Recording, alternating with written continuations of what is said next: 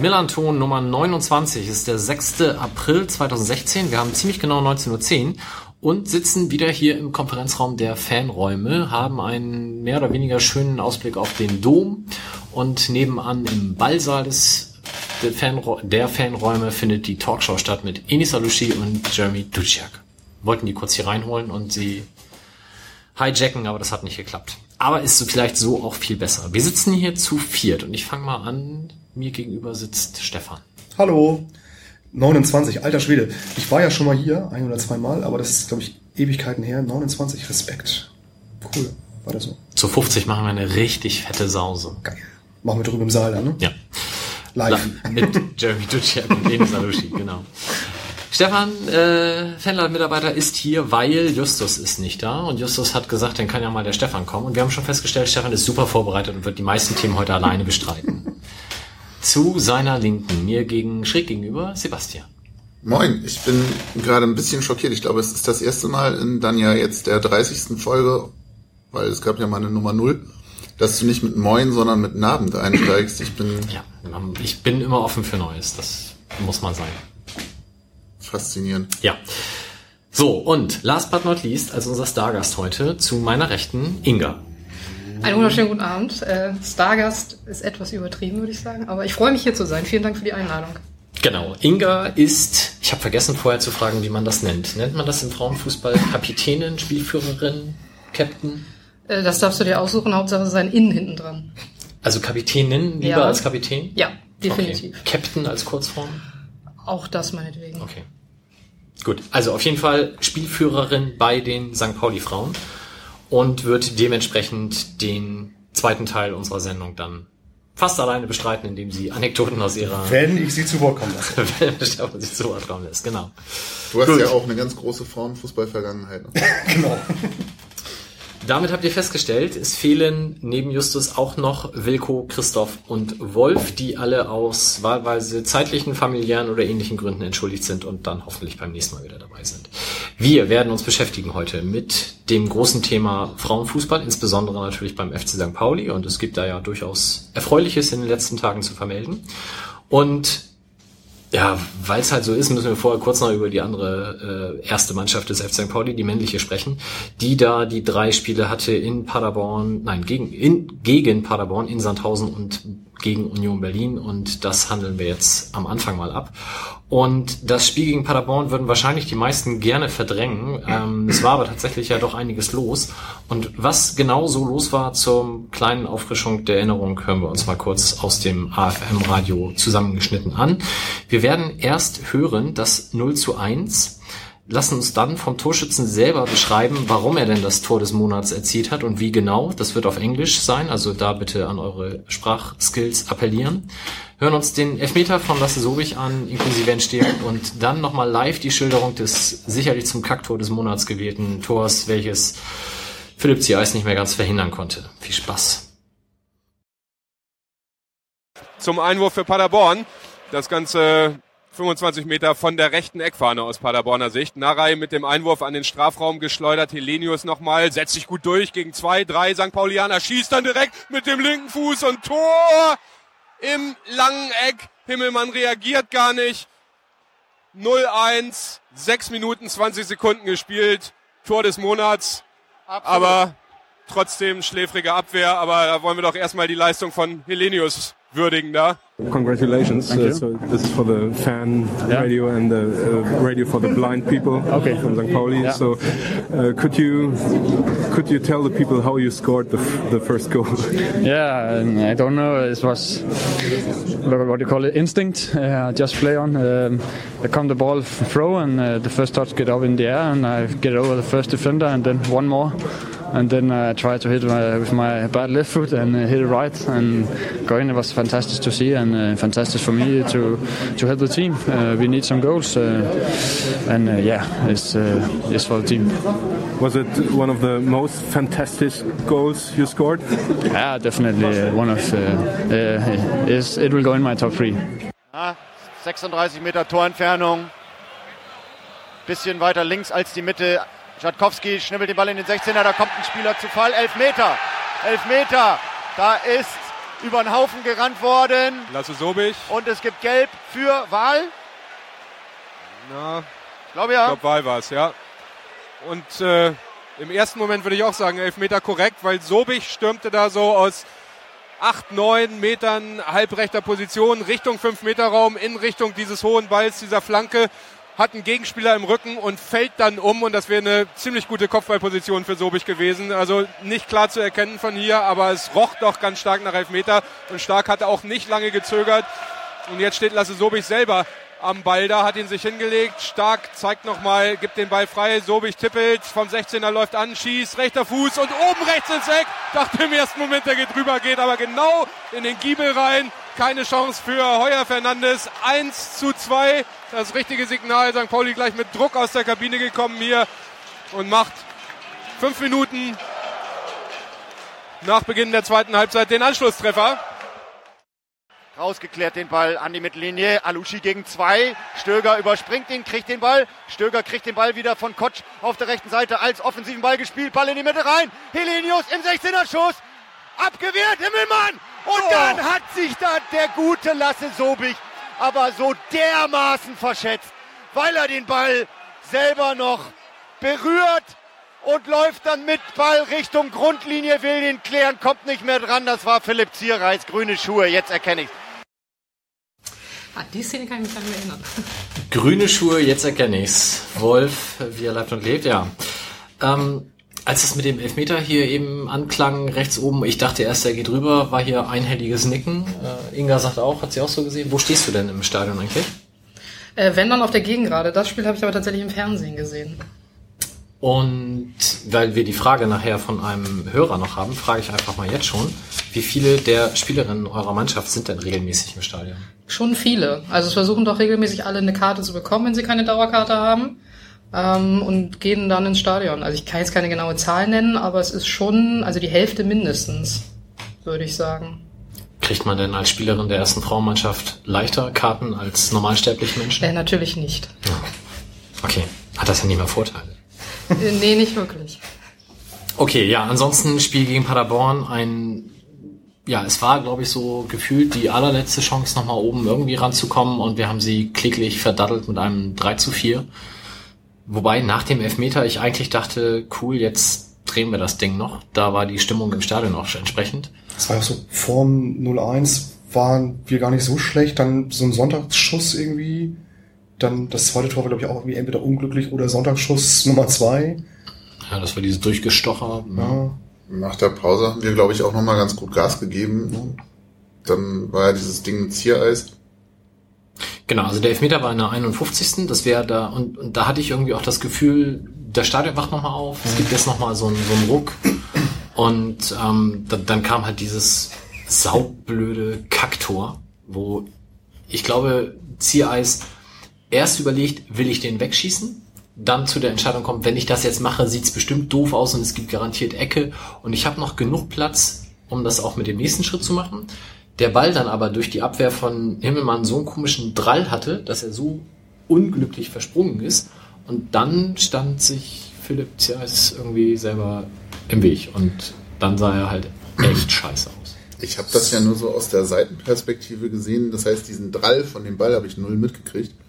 Für mich sah das tatsächlich aus, als würde Ziereis die ganze Zeit einfach neben dem Ball hier laufen und nichts machen. Und irgendwann über seine eigenen Füße stolpern. Ich wollte mir das immer noch mal in der Flimmerkiste angucken, habe es aber tatsächlich bis jetzt verdrängt.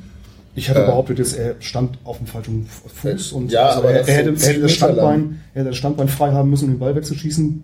Und beim Wechsel war der Ball einfach dann halt mit Drall und Geschwindigkeit so weit ja. weg, dass er nicht mehr erreichen konnte. Also war tatsächlich unglücklich. Er konnte da eigentlich nicht mal wirklich was für. Es sah halt nur sehr blöd aus für ihn. Ja, genau.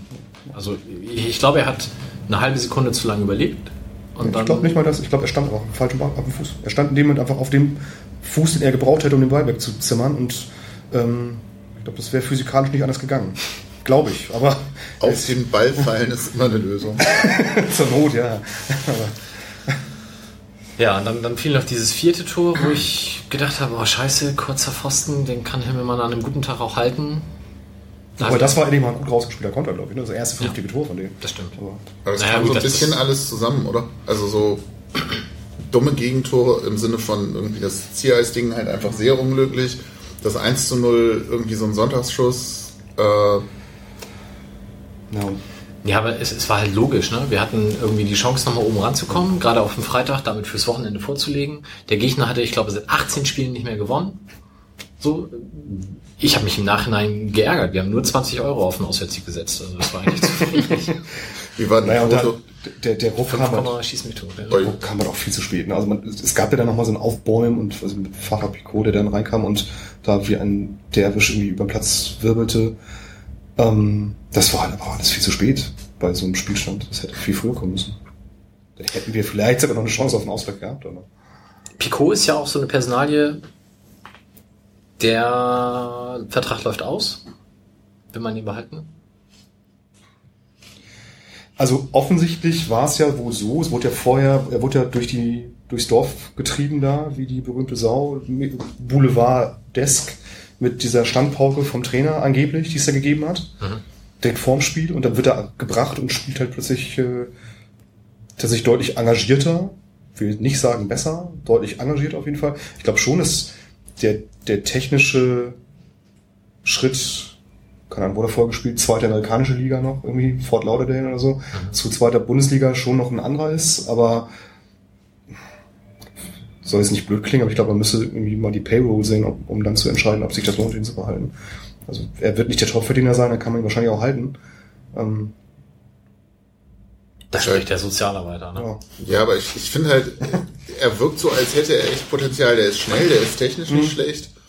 Ähm, ich glaube, er kann auch was am Ball, aber ist mir im Moment noch zu instabil. Sprich, wenn dann irgendwie Körpereinsatz vom Gegner kommt, ist der Ball weg.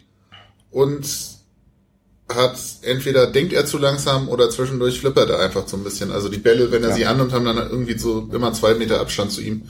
Da bist du in der zweiten Liga mit einer entsprechenden Gegnerabwehr halt auch relativ schnell den Ball wieder los. Das sind so die Sachen, woran man arbeiten müsste. Aber ich finde ihn jetzt erstmal nicht schlecht und so Sachen siehst du irgendwie bei anderen ja auch. Irgendwie, wenn ich mir Troy angucke, teilweise ein ähnliches Problem. Hm. Naja, und wenn wir mal ehrlich sind, äh, auch wenn diese Saison sehr gut lief, äh, sind wir vom Kader her eine mittelmäßige Zweitligamannschaft und äh, da kann man einen wie Picot durchaus mal reinwerfen.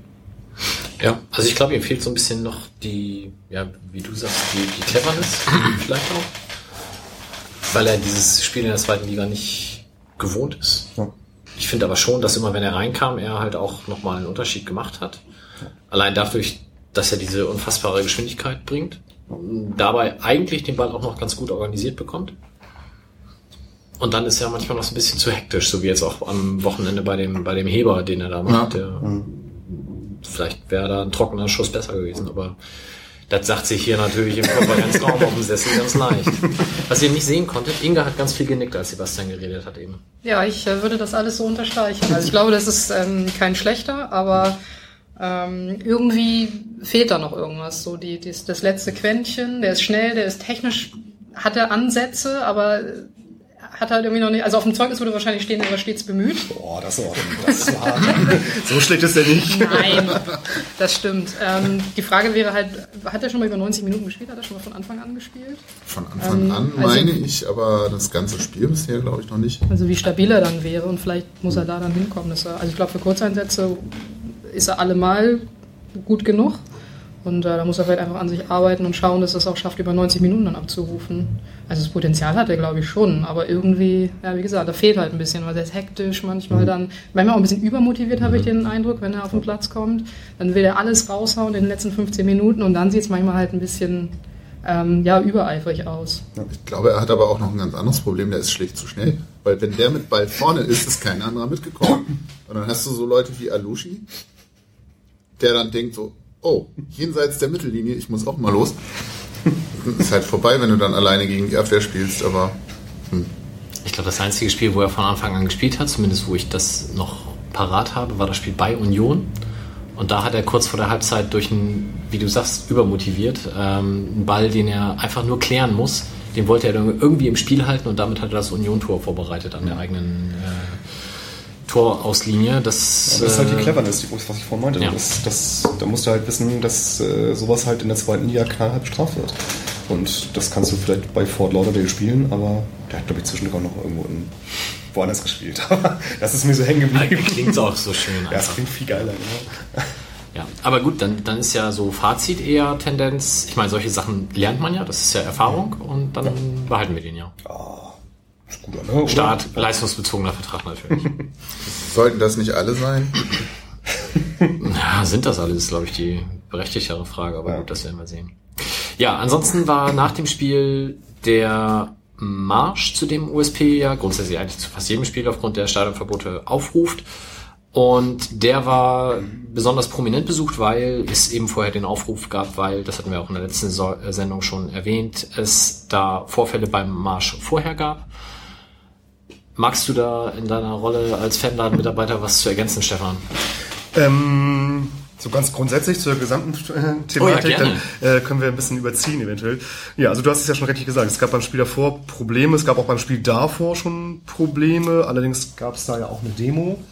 Und ähm, deswegen war das nicht so auf, auffällig. Und auch davor gab es bereits Probleme. Das heißt, ähm, es gab irgendwann so einen Punkt, wo der Eindruck entstand, dass die Hamburger Polizei einen anderen Umgang haben möchte mit sowas wie Fanmärschen. Wollen die beiden nicht einfach reinholen? Ja, die stören bestimmt. Okay. Also, dann, genau, früher war das eigentlich, war es üblich, äh, USP marschierte vom Stadion zum Fanladen. Das war jetzt auch weiter als nur übers Heiligen Geistfeld und machte da auch mehr Sinn. Ähm, und dann ist es so ein bisschen eingeschlafen, dadurch, dass der Fan dann inzwischen ja im Stadion ist. Und äh, jetzt äh, haben wir die Situation, dass wir relativ viele Stallverbotler wieder haben. Und da gab es dann die Idee, okay, dann machen wir es halt wieder. Und jetzt kommt Sönke rein. Jetzt kommen die einfach rein hier, genau. Und wir unterbrechen die Sendung für dringende Nachrichten. Okay. Kopfschütteln, Sönke geht wieder. So ist der Aufsichtsrat beim FC St. Pauli, meine Damen und Herren. Ja. ja. Wo dann wenden wir uns weniger wichtigen Dingen zu. Ähm, genau, und dann äh, sollte es also wieder einen Marsch geben, diesen äh, sogenannten Diffidati-Marsch, um halt auch den Leuten, die im Stadion nicht dabei sein können, ein äh, wenig Stadionerlebnis mitzugeben und gemeinsam halt den Weg vom Stadion in die Stammkneipen oder wie auch immer zu beschreiten. Das äh, war früher relativ äh, problemlos. Also, also immer wenn mal ein neuer Einsatzleiter kam, ruckelt man sie über ein paar Spiele zurecht. Dann war ja die Ansage hier, gefährlicher Eingriff in Straßenverkehr, muss vorher angemeldet werden, darf nicht Richtung Reeperbahn etc. Das ging dann aber immer mit jedem der wechselnden Einsatzleiter immer irgendwie ganz gut.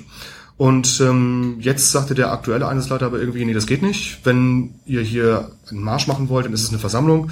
Eine Versammlung muss nach Versammlungsverordnung angemeldet werden. Wir brauchen Versammlungs äh, und Leiter und vorher marschiert hier keiner.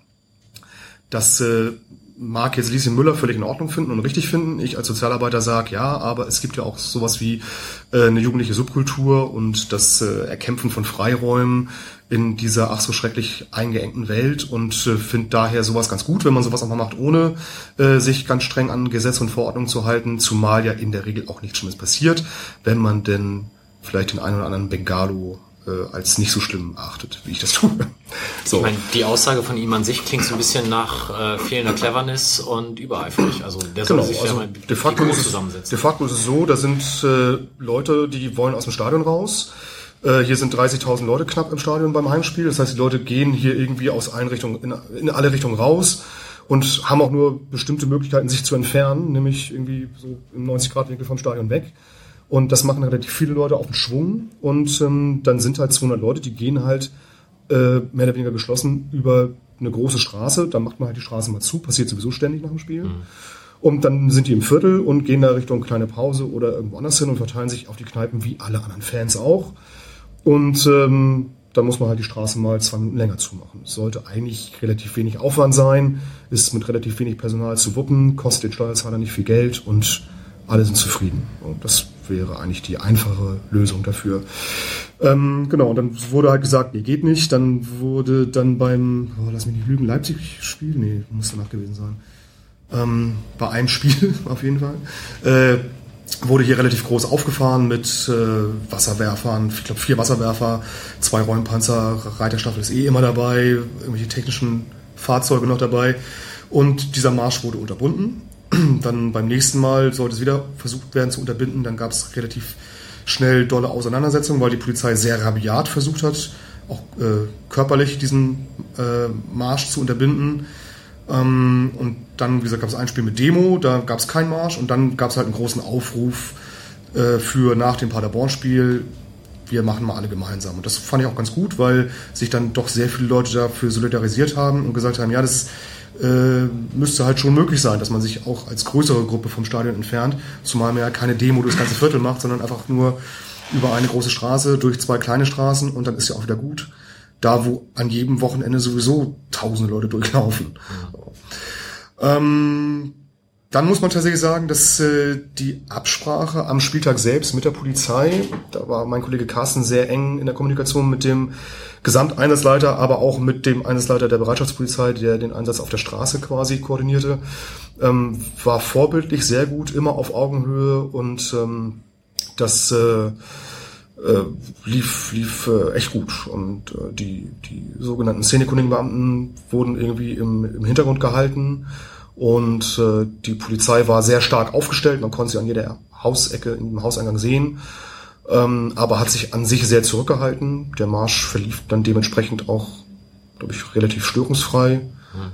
Dafür, dass die Polizei vorher gesagt hatte, bitte nicht so viel Pyro, war dann schon für meinen Geschmack sehr viel Pyro, aber auch das hat die Polizei äh, durchgehen lassen und die Kröte geschluckt. Und äh, so verlief der Marsch an sich sehr äh, stimmungsvoll und positiv. Und war der denn angemeldet? Nee, also es gab die Ankündigung, dass es diesen Marsch geben wird. Der war nicht als Versammlung angemeldet. Ähm, es wurde gewährleistet, wie aber auch sonst bei allen anderen Veranstaltungen, wo Fans beteiligt sind, dass Kommunikation über uns funktionieren kann. Dafür sind wir da. Das heißt, ähm, wenn der Einsatzleiter einen Wunsch hatte, dann wurde der an uns herangetragen. Wir haben den versucht, irgendwie in die Szene, in die Fanszene hineinzuspielen und haben die Rückmeldung zurückgespiegelt an die Einsatzleitung. Und das ist ja das, was wir das ist unser täglich Brot bei Fußballspielen. Das haben wir bei dem äh, Marschen auch gemacht und das hat der Polizei da so gereicht und äh, ja, beim letzten Spiel, wo wir noch zukommen werden, auch. Genau, da war ja. auch eigentlich alles gut. Genau. Okay. Müssen wir zu diesem Spiel noch irgendwas loswerden, außer dass wir Niklas Helenius alles Gute bei der Wahl zum Tor des Monats wünschen? Das war noch letzter, letzter Monat, ne? Ja, dann soll er. Soll er, ne? Genau, ja. Wobei das Kacktor des Monats haben wir am Wochenende schon wieder erzielt, ne, beziehungsweise Jan-Philipp Kaller. Aber das kann Deswegen meine ich das. Also für, ja. für März kann das haben, für April. Ja. Okay, dann haben wir das zweite Spiel. Was da war, ein Auswärtsspiel in Sandhausen. Ich sage das bestimmt immer falsch. Ich sage immer Sandhausen und eigentlich ist es Sandhausen. Aber na gut. Ist das irgendwie bestätigt oder? Ja, ja, das ist von dem Stefan von so, CD Sandhausen. Der sollte das ja als dort wohnen da hoffentlich wissen. Und da hören wir uns an, wie Wolf live on air ein Tor prophezeit, welches dann auch fällt. Hören uns danach an, wie fundiert Lennart T. sein 1-0 beschreiben kann und dann hören wir noch das 2-0 durch Ratsche. Gutes Spiel St. Pauli. Es ist eigentlich nur noch eine Frage der Zeit, wann das erste Tor für St. Pauli fällt. Rechte Seite. Äh, T. Alushi vorm 16er. Wieder zurück in den Rückraum. Jatkowski auf Zierreis in Anstoßkreis. Zierreis quergelegt, rechts auf Sobich. Die Sandhäuser laufen jetzt ein bisschen heftiger an. Asusi, äh, Assis Buadus wird ins Leere geschickt. Zierreis dribbelt mit Ball, flacher Ball auf die linke Außenbahn. Buballa eine Station weiter. Jan-Philipp Kaller kann den abgeprallten Ball kurz vor der Linie holen. Wieder an der Linie zurückgelegt. Aber da kamen sie mit zwei Leuten gegen ihn an. Marco Tides ist dabei gewesen. Der den Ball kriegt. Ball bleibt dabei. St. Pauli im Rückraum. Gut, jetzt in 16er gespielt. Linke Seite. Alushi, Alushi, Alushi. Tempo raus. Alushi Grundlinie. In die Mitte. Tor! Was habe ich gesagt? Es ist nur noch eine Frage der Zeit, wann das Tor kommt. Alushi von der Grundlinie. Genau Schnittlinie 5 Meter Raum. Bringt den Ball in die Mitte. T geht bis in den 5 Meter Raum rein. Weiß gar nicht, ob der zuletzt dran war. Und dann klingelt's. Also, bin ja kein Depp hier, auch wenn hier der Kollege vom Ticker Georg mich ganz mit großen aufgerissenen Augen angeguckt hat. Schönes Tor per Kopf reingeschossen. Geht flach rechts ins Tor. Knaller, keine Abwehrmöglichkeit. Der Ball war viel zu dicht dran warum Alushi da die Flanke bringen darf, wo drei Weißgekleidete um ihn rum sind, das weiß ich nicht. Es war eine gute Kombi, auch mal gut von außen durchgespielt, das Zentrum gesucht und ja, da stand ich diesmal goldrichtig. Ja, ich habe gesehen, dass, es, dass der Ball auf die linke Seite rausgespielt wird. Dann ja, setze ich mich ein bisschen zum zweiten Pfosten ab, Luschi setzt sich gut durch. Ich sprinte dann durch auf den ersten Pfosten und ähm, Luschi sieht das, haut den Ball dahin und dann brauche ich den nur noch reinköpfen oder den Kopf hinhalten, war nicht mal, wäre er angeschossen. Knaller mit dem Pass in die Zentrale auf Rosbach. Rosbach nimmt den Ball an und dann hat sich von hinten Tchaikovsky reingezogen, wird mit Alushi, kommt wieder an den Ball. Tchaikovsky schippt über Knaller und macht das 2 zu 0. Sensationell gespielt. Ja. Sehr schön. Grauenhafter Fehlpass an der Mittellinie, wo sie immer die Station, also die Sandhäuser mit immer den ruhigen, sicheren Pass spielen wollen, werden immer kleiner, immer weniger Raumgewinn. Mark Schatkowski steht ein bisschen im Rückraum, lauert, guckt sich das Ganze an und sagt irgendwann, jetzt ist der Moment dazwischen zu gehen, behauptet den Ball, kriegt ihn dann wieder zugespielt. Ja, so war das. Hier wurden gerade Vermutungen angestellt, dass T da gar nicht mehr groß ausweichen konnte bei dem Tor. Er wurde mehr angeschossen, obwohl er das selber ein bisschen positiver formuliert hat. Er musste den Kopf schon runternehmen. ich habe das nur gehört, von daher kann sein. Ja. Ja, aber auf jeden Fall Grüße an Wolf, sehr schön das Tor reingeredet. Grüße sowieso an Wolf. Also das Spiel habe ich auch, wie so oft bei Auswärtsspielen, wo meine Kollegen alle hinwollen und ich dann als äh, alter äh, Fanladen Opa sage, ja, wenn ihr alle wollt, dann fahrt ihr mal, dann bleibe ich halt zu Hause. Habe ich mir auch das Spiel zusammen mit meinem Großen zu Hause auf dem Sofa angehört. Und ähm, das ist äh, eine sehr flauschige, lauschige, ich, ich lass mich nicht lügen, Sonntags, Nachmittagsbeschäftigung. Ähm, Samstag. Samstag, okay. Ähm, auf dem Sofa sitzen mit meinem Großen und AFM-Radio hören, das ist richtig toll. Wir haben uns kaputt gelacht über das reingeredete Tor und äh, das war wirklich schön. Ja, Spötter werden sagen, jetzt gewinnen sie wieder, wo es schon zu spät ist, aber das ist dann halt so. T hat ja auch gesagt, wir, wir haben es einfach gewollt. Das hat man in jeder Phase des Spiels gemerkt, von Anfang an. Wo man sich natürlich fragt, warum wollen sie denn sonst nicht? Aber Ach, das Ärgerliche ist ja bei solchen Spielen, ich würde ja lieber gegen Paderborn gewinnen als gegen Sandhausen, um lieber Paderborn aus der Liga zu haben und Sandhausen in der Liga zu behalten. Und gegen 60 vor allem. Und gegen 60 vor allem. Deswegen gewinne ich auch lieber gegen Leipzig zweimal und verliere zweimal gegen FSV Frankfurt, aber ja. Hm. Wenn man sich das alles so zurechtdeichseln Wenn man sich das alles so, genau, dann, ach, hey. Ich hätte auch nichts gegen zwei Heimsiege mal wieder statt zwei Auswärtssiege, aber. Ach nee, ich gönn's ja den Leuten, die tatsächlich nach Sandhausen fahren, weil es auch echt eine scheiß Tour ist. Und dann gönne ich denen auch, wenn sie da ein 2-0 mitnehmen.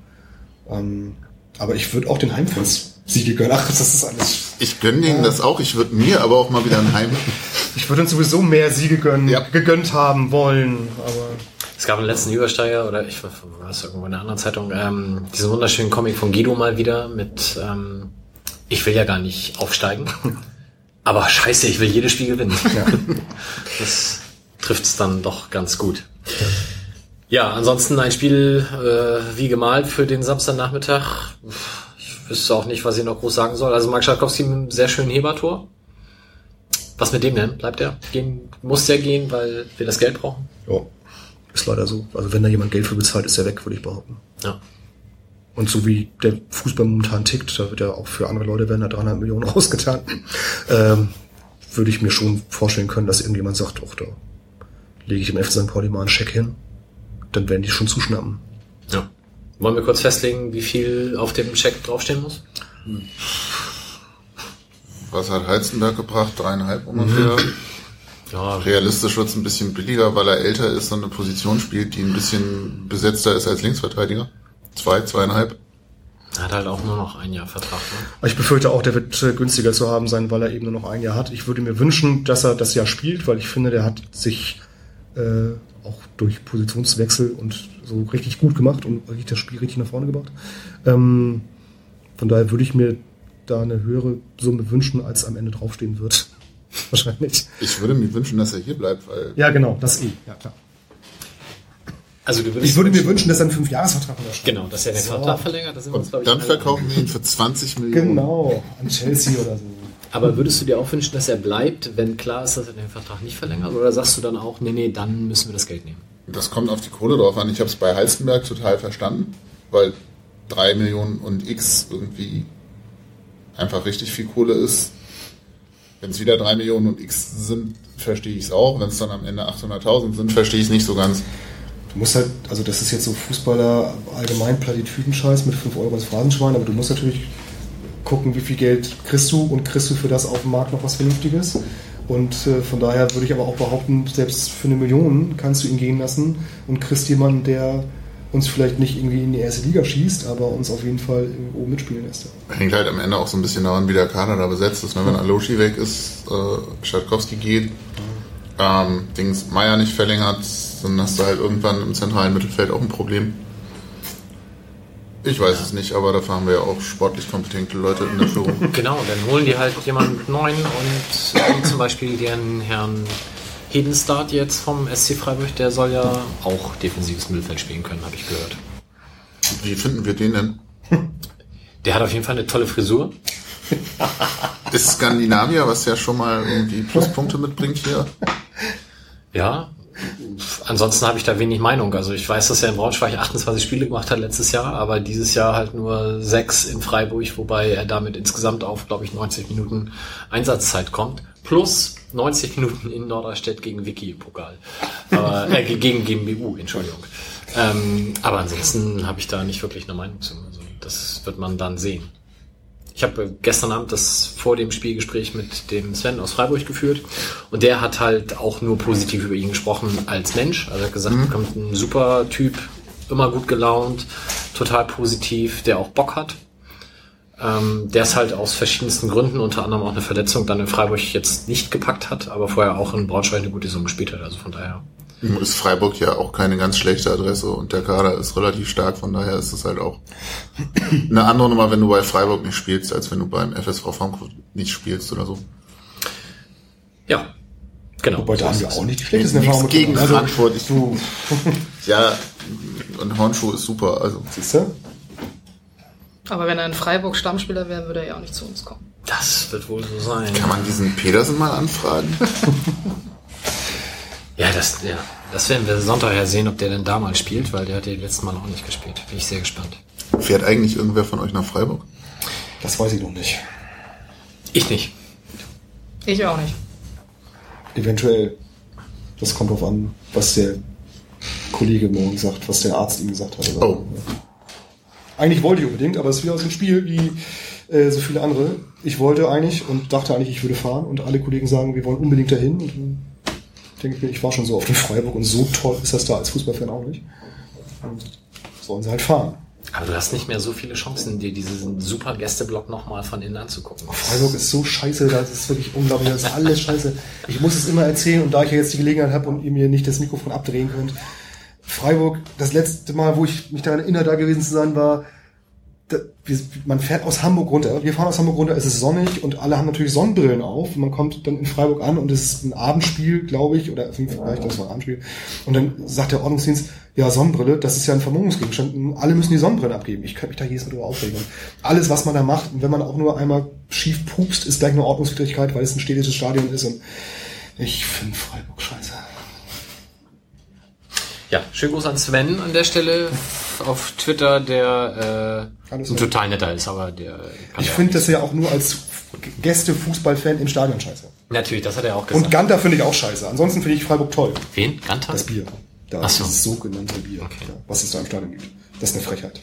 Dafür, dass es da so leckeres Bier gibt, dann Ganter da anzubieten, ist auch ein äh, Du hast unser Stadionbier aber auch schon getrunken. ja, lecker. Okay, lass uns nicht über Bier diskutieren. Kaum ist Wilko nicht da.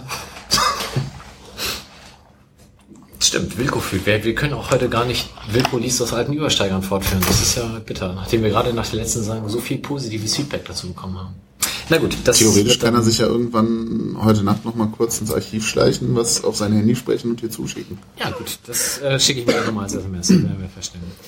Okay, dann sind wir schon beim Spiel des vergangenen Freitags, dem ähm, 1. April gegen den 1. FC Union Berlin. Und wir hören jetzt Lasse Sobich. In der Mangelung von Toren, die wir hier einspielen können, haben wir einfach zwei Statements.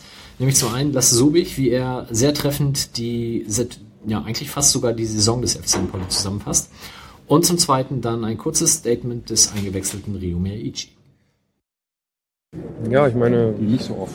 Wenn man die Spiele aus der Vergangenheit sieht, äh, dann hat es oft geklappt, dass wir bis zur 75., 80. Minute äh, die Null gehalten haben und dann am Ende irgendwie noch einen reingemacht haben. Äh, wenn, wenn äh, der, der Fußball Pogat jetzt ganz am Ende nicht, äh, nicht dazwischen ist, dann habe ich die Chancen reinzuhauen. Lenny hat gute Chancen. Ähm, Fafa mit dem, mit dem Lupfer. es wäre nicht unbedingt äh, ein ganz, ganz verdienter Sieg gewesen, aber ähm, genau solche holen wir gerne. Und äh, deswegen ähm, ja, war es am Ende natürlich ärgerlich, weil, weil das für uns schon eine relativ wichtige Situation jetzt war. Ja. War kein schönes Spiel, ne? Für Nee, also für die Zuschauer nicht und ähm, für uns vor allem in der ersten Halbzeit nicht, weil, weil wir da ziemlich zu kämpfen hatten mit, mit deren taktischer Einstellung. Wir haben sehr gute Wege gemacht nach vorne ähm, und auch den Ball hinten gut laufen lassen, sodass unsere Stürmer viele Wege gehen mussten. Ähm, ja, also, aber wie gesagt, Attraktivität ist jetzt nicht unbedingt das, äh, was uns die ganze Saison auch ausgezeichnet hat. Und das war dann auch nicht so schlimm. Würdest du das so, so zugeben? dass euch attraktiver Fußball nicht so häufig ausgezeichnet hat?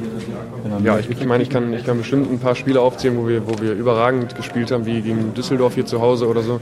Aber insgesamt äh, kann ich mich an mehr Spiele erinnern, äh, wo wir äh, kämpferisch eine überragende Leistung abgeliefert haben und so das Spiel gewonnen haben. Ja.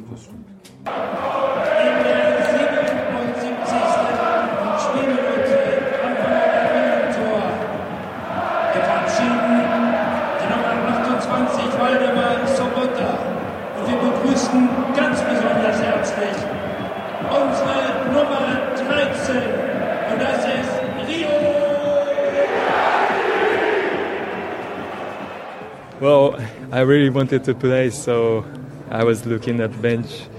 But uh, yeah, finally I could play today, so it was great. It was great. ja. Abgesehen von seiner Einwechslung war er damit aber auch so ziemlich der Einzige im Stadion, der das nach dem Spiel sagte. ja, ein 0 zu 0 der schlechteren Sorte.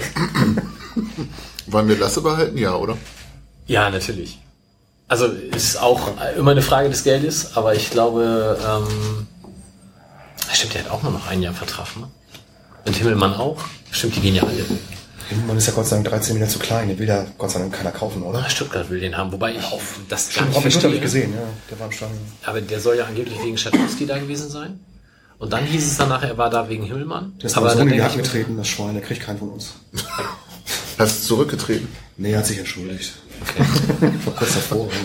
Aber muss er 10% mehr zahlen. Ne? Aber ich muss ja sagen, bei allem glattgespülte Fußballer und irgendwie Jugendleistungszentrum und Medienschulung, so Statements wie von Sowich sind doch super. Großartig, oder? Also so, der hat's verstanden. Attraktivität ist nicht so unsers. Egal. Unverdient gewinnen wäre ja trotzdem. Ja, total ärgerlich, dass wir nicht unverdient gewonnen haben. Ja. Er ja. sagte das ja auch mit diesem, wir spielen auch, wir schießen auch gerne mal unverdient in den letzten Minuten Tor. Ja. Ich habe ja auch bei Heimspielen selten die Gelegenheit, privat mir so ein Spiel anzugucken, weil ich halt in der Regel arbeiten muss. Diese Saison habe ich drei Spiele nicht gearbeitet, eins davon nicht gesehen, das war Düsseldorf. Ähm, zwei Spiele dann mit meinen Kindern im Stadion gewesen. Freiburg. Das Spiel, das 1 zu 0 fiel in der gefühlten 198. Minute oder so. Mhm. Und das zweite Spiel ist Union Berlin und es fiel gar kein Tor und beinahe halt das letzte. Und äh, mein kleiner Sohn, mit dem ich dann auch da war, der, der war halt nach dem Freiburg-Spiel schon so, oh Papa, das ist so langweilig, dieses Fußball. und jetzt musste er sich als zweites Spiel äh, in dieser Saison dieses Unionsspiel reinziehen. Ich glaube, der wird kein Fußballfan. Ich glaube, das ist vorbei. Also man, könnte es ihm nicht mal verdenken, oder? Nee. Ja, wir müssen wieder häufiger zur U23 zusammengehen. Ja, das, ja. Das findet er auch toll. Da kann er rumrennen und sieht viele Tore. Gibt so. Kuchen. Also, es gibt Kuchen. Zu den, zu den, Frauen sonst. Ja, oder ah. zu den Frauen. Ja, das ist auch eine gute Idee. Ja. Da kommen wir ja gleich noch drauf. Genau. Ja, ich glaube, äh, fußballerisch ist das Spielsezieren nie eine Stärke dieser Sendung gewesen, um es, wie lasse so wie ich zu formulieren. Und von daher lassen wir das Fußballspielen dann vielleicht auch gerne aus. Es sei denn, Inga möchte kreativen Input zur. Also es war ja ein Spiel für Taktikliebhaber. Ich habe das Spiel tatsächlich nicht gesehen, Gar deswegen kann ich das nicht viel zu sagen. Nee, ich war äh, anderweitig beschäftigt. Du hast unfassbar Und, viel verpasst. Ja, ja habe ich gehört. Ähm, insofern, ich habe gehört, es war nicht so gut. Damit hast du tatsächlich auch alles Wissenswerte zu dem Spiel schon. Wahrscheinlich gibt es da nicht so viel mehr zu, zu sagen. Ja, dann äh, können wir vielleicht lieber zu den drumherum äh, Gegebenheiten kommen. Es war ja nun mal 1. April. Das heißt, der Aprilscherz an sich machte von sich reden und ich finde Aprilscherze ja pauschal eigentlich immer eher tendenziell anstrengend. Muss aber sagen, dass ich Zecki Zecki war super. Von der, von der ganzen Machart einfach großartig fand. Auf jeden Fall, total. Also es gab einen einzigen Wermutstropfen dabei, nämlich die, äh, die Exklusivvermarktung über eine gewisse Boulevardzeitung. Das fand ich nicht so toll. Ähm, die mit, den, äh, mit dem M vorne, nicht mit dem B vorne. Lass uns mal einmal ganz kurz, äh, vielleicht für die drei Leute, die es nicht gehört, äh, nicht mitbekommen haben, zusammenfassen. Also es begann alles am Tag vorher bereits. Da hat der Verein ein YouTube-Video veröffentlicht, wo eben ersichtlich war, da wird ein Maskottchen kommen, das da heißt Zeki und geht los jetzt. Gleichzeitig wurde, ich glaube schon am Tag vorher, eine Pressemitteilung dazu dann auch verschickt. Und dann passiert das, was du sagst, nämlich die Mopo hat ähm, einen, wie ich finde, sehr guten Text, ausnahmsweise mal, ähm, wo eben die, aber es ist, eigentlich ist es auch Quatsch, die Mopo zu loben, weil es ist, steht viel das drin, was in der Pressemitteilung stand. Aber es ist halt eine sehr schöne Geschichte, weil Andreas Rettich damit gespielt hat und eben alles das, was man so an Vorurteilen gegen den ganzen Kommerzkram hat, nimmt er da eben so ein bisschen mit auf die Schippe. Und ja, wir müssen uns ja auch den Gegebenheiten anpassen und so weiter und so fort. Also deswegen hat mir das sehr gut gefallen. Und ich war dann fast schon ein bisschen beleidigt, als beim Spieltag selber Zeki nicht auf dem Rasen stand. Ich glaube, das ging vielen so, mir nämlich auch. Ja. Ich glaube, Dave Duffman hat auch getwittert während des Spiels, so jetzt müsste die ganze Gegend gerade rufen, wir wollen die Zeki sehen. Und ähm, ja. Ja, also an dieser Stelle auch einen besonderen Gruß an Jörn Kreuzer, der sich hätte seinen Lebenstraum verwirklichen können, weil er wäre derjenige gewesen, der als Zeki hätte auf den Rasen marschieren dürfen. Äh, leider hat das aus diversen Gründen, unter anderem zeitlichen und organisatorischen, dann halt doch am Ende nicht geklappt. Aber ich glaube, das wäre nochmal so ein Knaller gewesen, wenn da tatsächlich ja. dieses Viech aufmarschiert wäre. Ich glaube, das Stadion wäre wahlweise, also es hätten bestimmt Leute versucht, über den Zaun zu gehen und das Ding umzuhauen. ähm, aber ich glaube, der, der größte Teil des Stadions hätte sich einfach köstlich amüsiert und schlapp gelacht. Was ich interessant fand, war, so Binnenwahrnehmung versus Außenwahrnehmung. Weil ich habe bei, bei St. Pauli-Fans irgendwie keinen mitgekriegt, der es nicht sofort geblickt hat. Ich glaube, da äh, herrscht inzwischen einfach ein gewisses Grundvertrauen in die Führungsstrukturen, dass wir wahrscheinlich nicht so schnell ein Maskottchen kriegen, vor allem nicht so.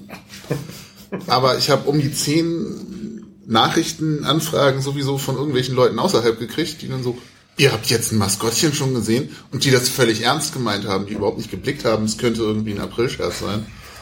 Ähm, ich dachte immer so, nein. Also wir haben beim Fanland tatsächlich auch nur eine E-Mail bekommen von einem, der ganz aufgelöst war und meinte, sein Sohn hätte schon irgendwie sich in seinen Totenkopfpullover versteckt und so.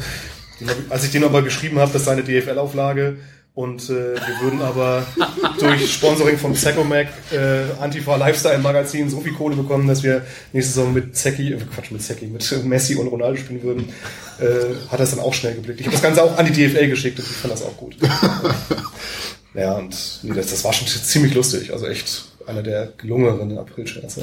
Und vor allem dann auch so als Gesamtpackage, dass man am Tag drauf Habt ihr dieses YouTube-Video ja. danach gesehen, ja, wo Zeki alleine ja. im leeren Millantor bei ausgeschaltetem Flutlicht, Dämmerung auf der verlassenen Südtribüne sitzt und Philipp Herrwagen zu ihm hingeht, ihm auf die Schulter klopft und ihm ein Astra in die Hand drückt. Und dann kommt halt dieser äh, Bildschirmtext sinngemäß Tschüss, Zeki, danke für alles. Ja. Immer einer von uns. Das fand ich so toll gemacht. Ja, rundum ähm, gut. Rundum gut und da hat sich wirklich immer Gedanken gemacht und es war einfach sehr schön. Also fand ich, fand ich ganz, ganz klasse. Aber weil wir es gerade von Maskottchen haben, ich mag keine Maskottchen. Das vorangestellt und ich finde auch die Vorstellung, St. Pauli könnte eins haben, irgendwie gruselig.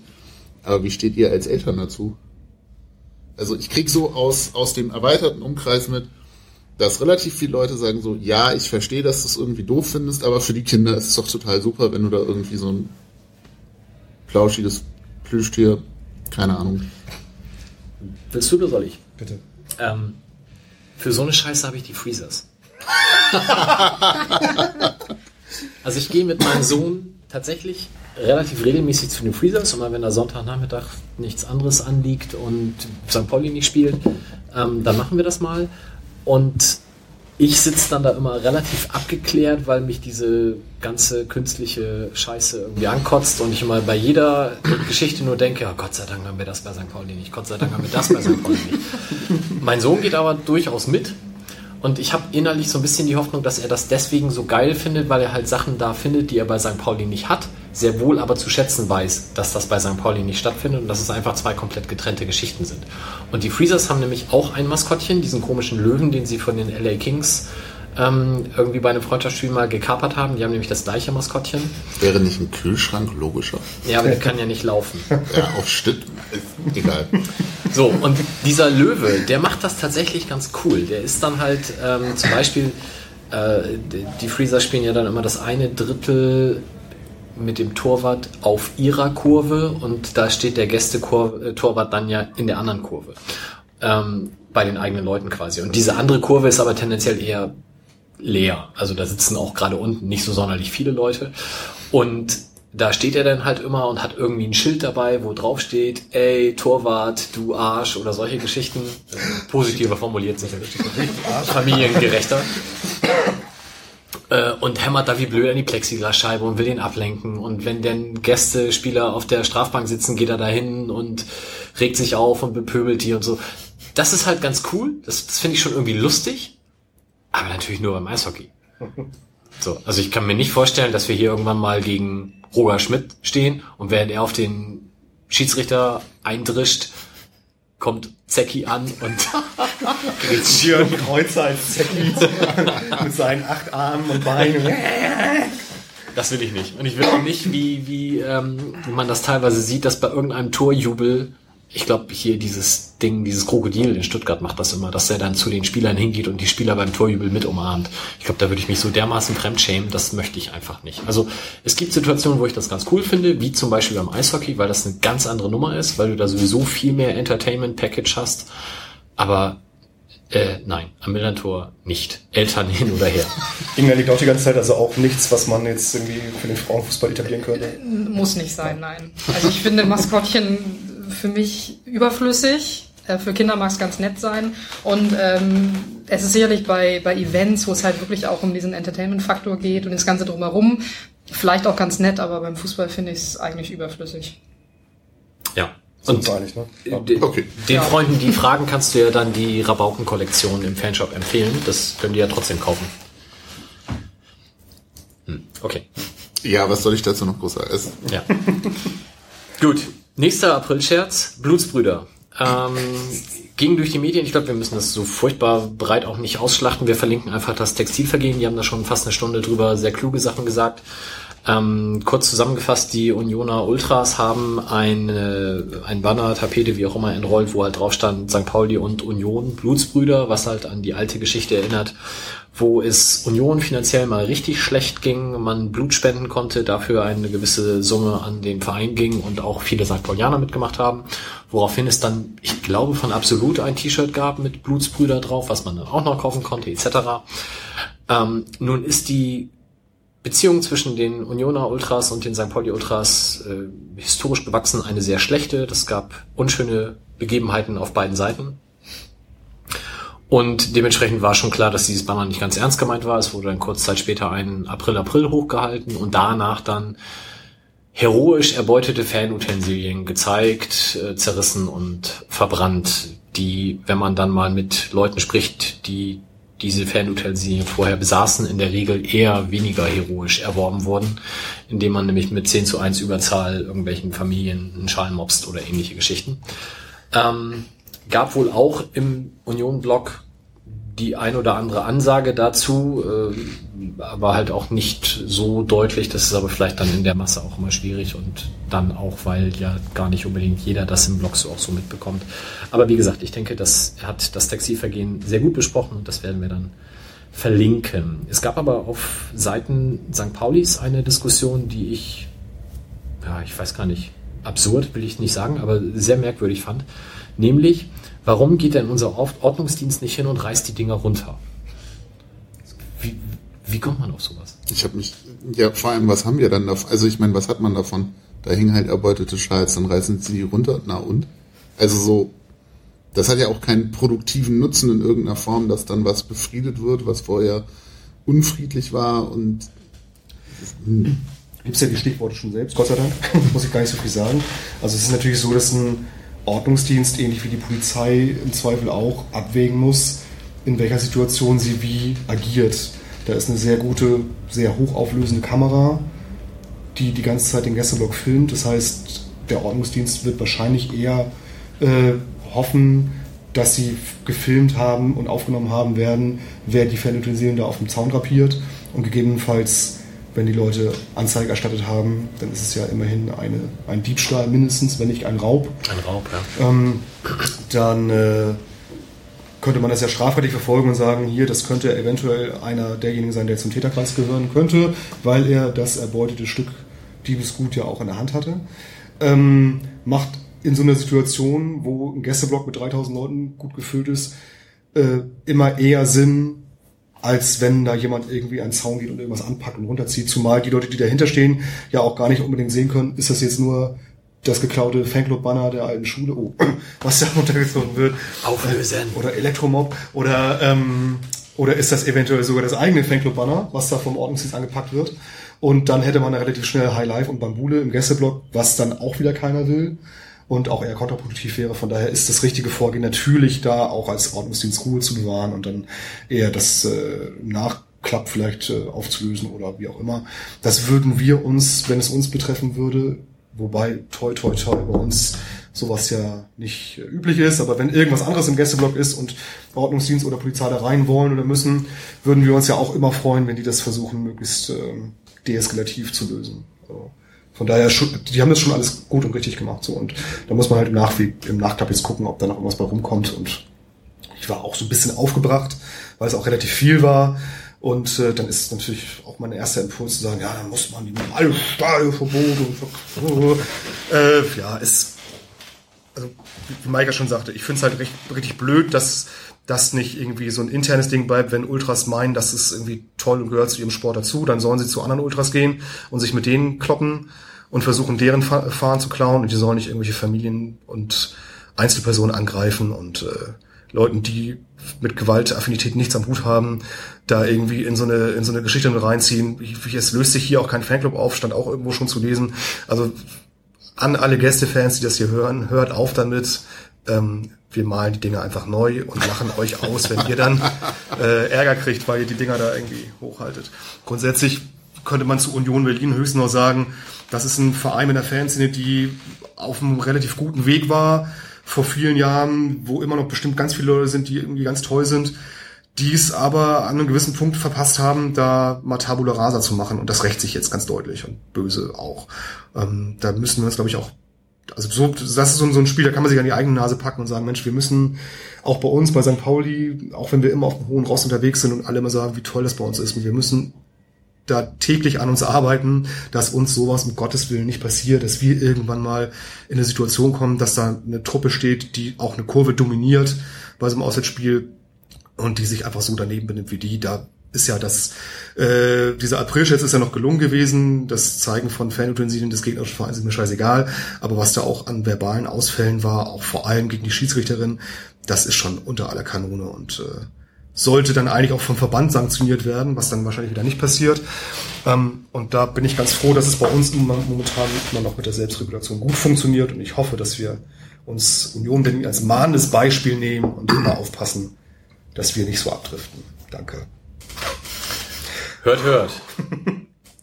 Boah, wollte ich nicht eigentlich gar nichts gesagt haben? Ja, dafür machst du das gar nicht schlecht.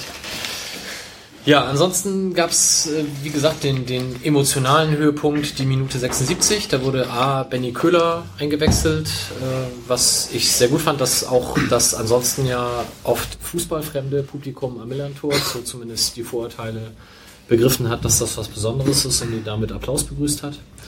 Und dann natürlich genauso die Minute später, wo Rio Miyaichi eingewechselt wurde, wenn wir hier schon darüber sprechen, was mit den Leuten nächstes Jahr passiert. Ich glaube, von dem können wir uns einiges erhoffen, auch wenn das natürlich in diesen 15 Minuten nicht zu sehen war.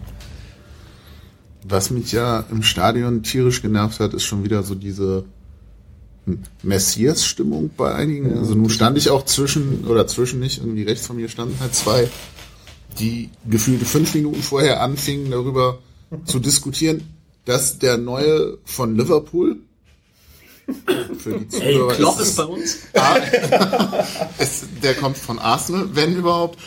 Äh, dieser Miyachi da hatte ich eigentlich schon keinen Bock mehr. Roy Miyachi. Genau, irgendwie so, so super sei und sich dann so hochschaukelt und so, ja, und der bringt jetzt nochmal richtig was und wenn der kommt, dann der schießt bestimmt heute auch sein erstes Tor. Und ich dachte so, ja, ist klar, Viertelstunde, der Junge ist was, 21, 20? Erstes Spiel nach einem Dreivierteljahr, Verletzungspause, aber der schießt sein erstes Tor. Und ich habe mich halt gefragt, was passiert eigentlich mit Leuten, die dann irgendwie so eine Erwartung haben? So, Einwechslung, erstes Pflichtspiel für St. Pauli, der schießt jetzt eine Viertelstunde nicht einmal aufs Tor, hat er ja sogar gemacht, meine ich, aber irgendwie nur so halb. Der spielt nochmal, es wird wieder nichts, danach ist er dann wahrscheinlich auch der schlechteste Spieler, der je bei St. Pauli war. Sowas regt mich auf. Und Völlig zu Recht. Das war so. Also ich bin ja jetzt froh, dass er kein Tor geschossen hat. Ich hatte so ein bisschen Schiss, dass er ein Tor schießt. Äh, sowas hatten wir ja auch schon. Ja. Und äh, die dann nach Wuppertal gewechselt sind, die blauen Schuhe. So. ähm, von daher eigentlich ganz gut für ihn, dass er kein Tor geschossen hat. Ich habe ihm auch das gegönnt, dass es so ein frenetischer Jubel war, als er kam, um er war jetzt auch lange verletzt, war lange raus und von daher gönne ich ihm das so als Moment. Das war, fand ich auch völlig war okay. aber auch wie du sehr genervt. Ich war aber tatsächlich in dem Moment so froh über diese Benny Köhler Begrüßung, dass mich das nicht so doll genervt Mhm. hat. Aber ich kann verstehen, was du meinst und finde das echt komisch. Kennst du die beiden denn? Stehen die sonst auch neben dir? Äh, ich habe die noch nie wahrgenommen, nee. Ich, ich muss mich ja eh jedes zweite Mal beherrschen, dass ich nicht so dramatisiere, wie es Wilko das eine Mal gemacht hat, wo er dann den Anpfiff hinter der Sendung, nach der Sendung bekommen hat von draußen. Aber manches Mal denkt man ja schon, was da für Leute mit im Stadion stehen. Und So, ja, von den 30.000 möchte ich jetzt auch nicht mit jedem noch ein Bier trinken gehen, aber hm. Ja, also ihr beiden, wenn ihr das hört, ne, Kennwort Roy Miyachi in den Blog schreiben, bitte als Kommentar und dann treffen wir uns mal auf ein Bier. Gut, haben wir das auch. Zack, haben wir die Fußballthemen, die, die, die Profi-Fußballthemen abgehandelt. Können wir jetzt schon übergehen zu Part 2, weil ja Wilko nicht da ist. Es sei denn, er sendet uns jetzt heute Nacht noch die Audiodatei mit Wilko liest das alten Übersteiger, ansonsten machen wir das nächste Mal wieder. Damit wären wir dann beim Thema der ersten Frauen des FC St. Pauli. Inga, nochmal ganz herzlich willkommen. Vielen Dank. Erzähl doch mal, wie du A zum Fußball gekommen bist und B dann später auch zum FC St. Pauli. Also zum Fußball bin ich eigentlich gekommen, ähm, weil ich glaube, seit ich laufen konnte, wollte ich Fußball spielen. Ähm, mein Vater musste immer herhalten, der musste in jeder freien Minute mit mir irgendwie mit dem Ball auf den Fußballplatz, äh, zwischendurch im Urlaub, wenn Zeit war. Also die Affinität war auf jeden Fall schon immer vorhanden. Ähm, ich glaube, ich bin dann mit zehn oder elf das erste Mal in den Verein gegangen, habe dann mit, nur mit Jungs zusammengespielt, weil damals waren so Mädchen, reine Mädchenteams gab es fast gar nicht oder wenige. Ähm, habe dann wieder aufgehört. Ich habe zwischendurch noch ganz viele andere Sportarten immer gemacht. Ähm, aber Fußball war schon immer so die eine Sportart. Äh, bin dann mit 14 wieder in den Verein gegangen und habe dann da zwei Jahre Mädchen gespielt, habe dann wieder zwei Jahre aufgehört, weil meine Mutter fand, ich war zu fanatisch. Ich sollte mich doch lieber auf andere Sachen konzentrieren. Äh, Und ich könnte ja Tennis spielen stattdessen, also habe ich dann zwei Jahre Tennis gespielt. Dann beschlossen, habe dann vom Kino äh, eine ehemalige Mitspielerin von mir wieder getroffen, die gesagt hat, Mensch, willst du nicht wieder bei uns anfangen? Ich so, ja, alles klar, ich komme vorbei. Äh, Eine Woche später war ich beim Training, habe dann da nochmal sechs Jahre gespielt, habe dann wieder zwei Jahre nicht gespielt und habe dann da war ich 26, äh, gesagt, so, das kann jetzt nicht, kann jetzt nicht alles gewesen sein.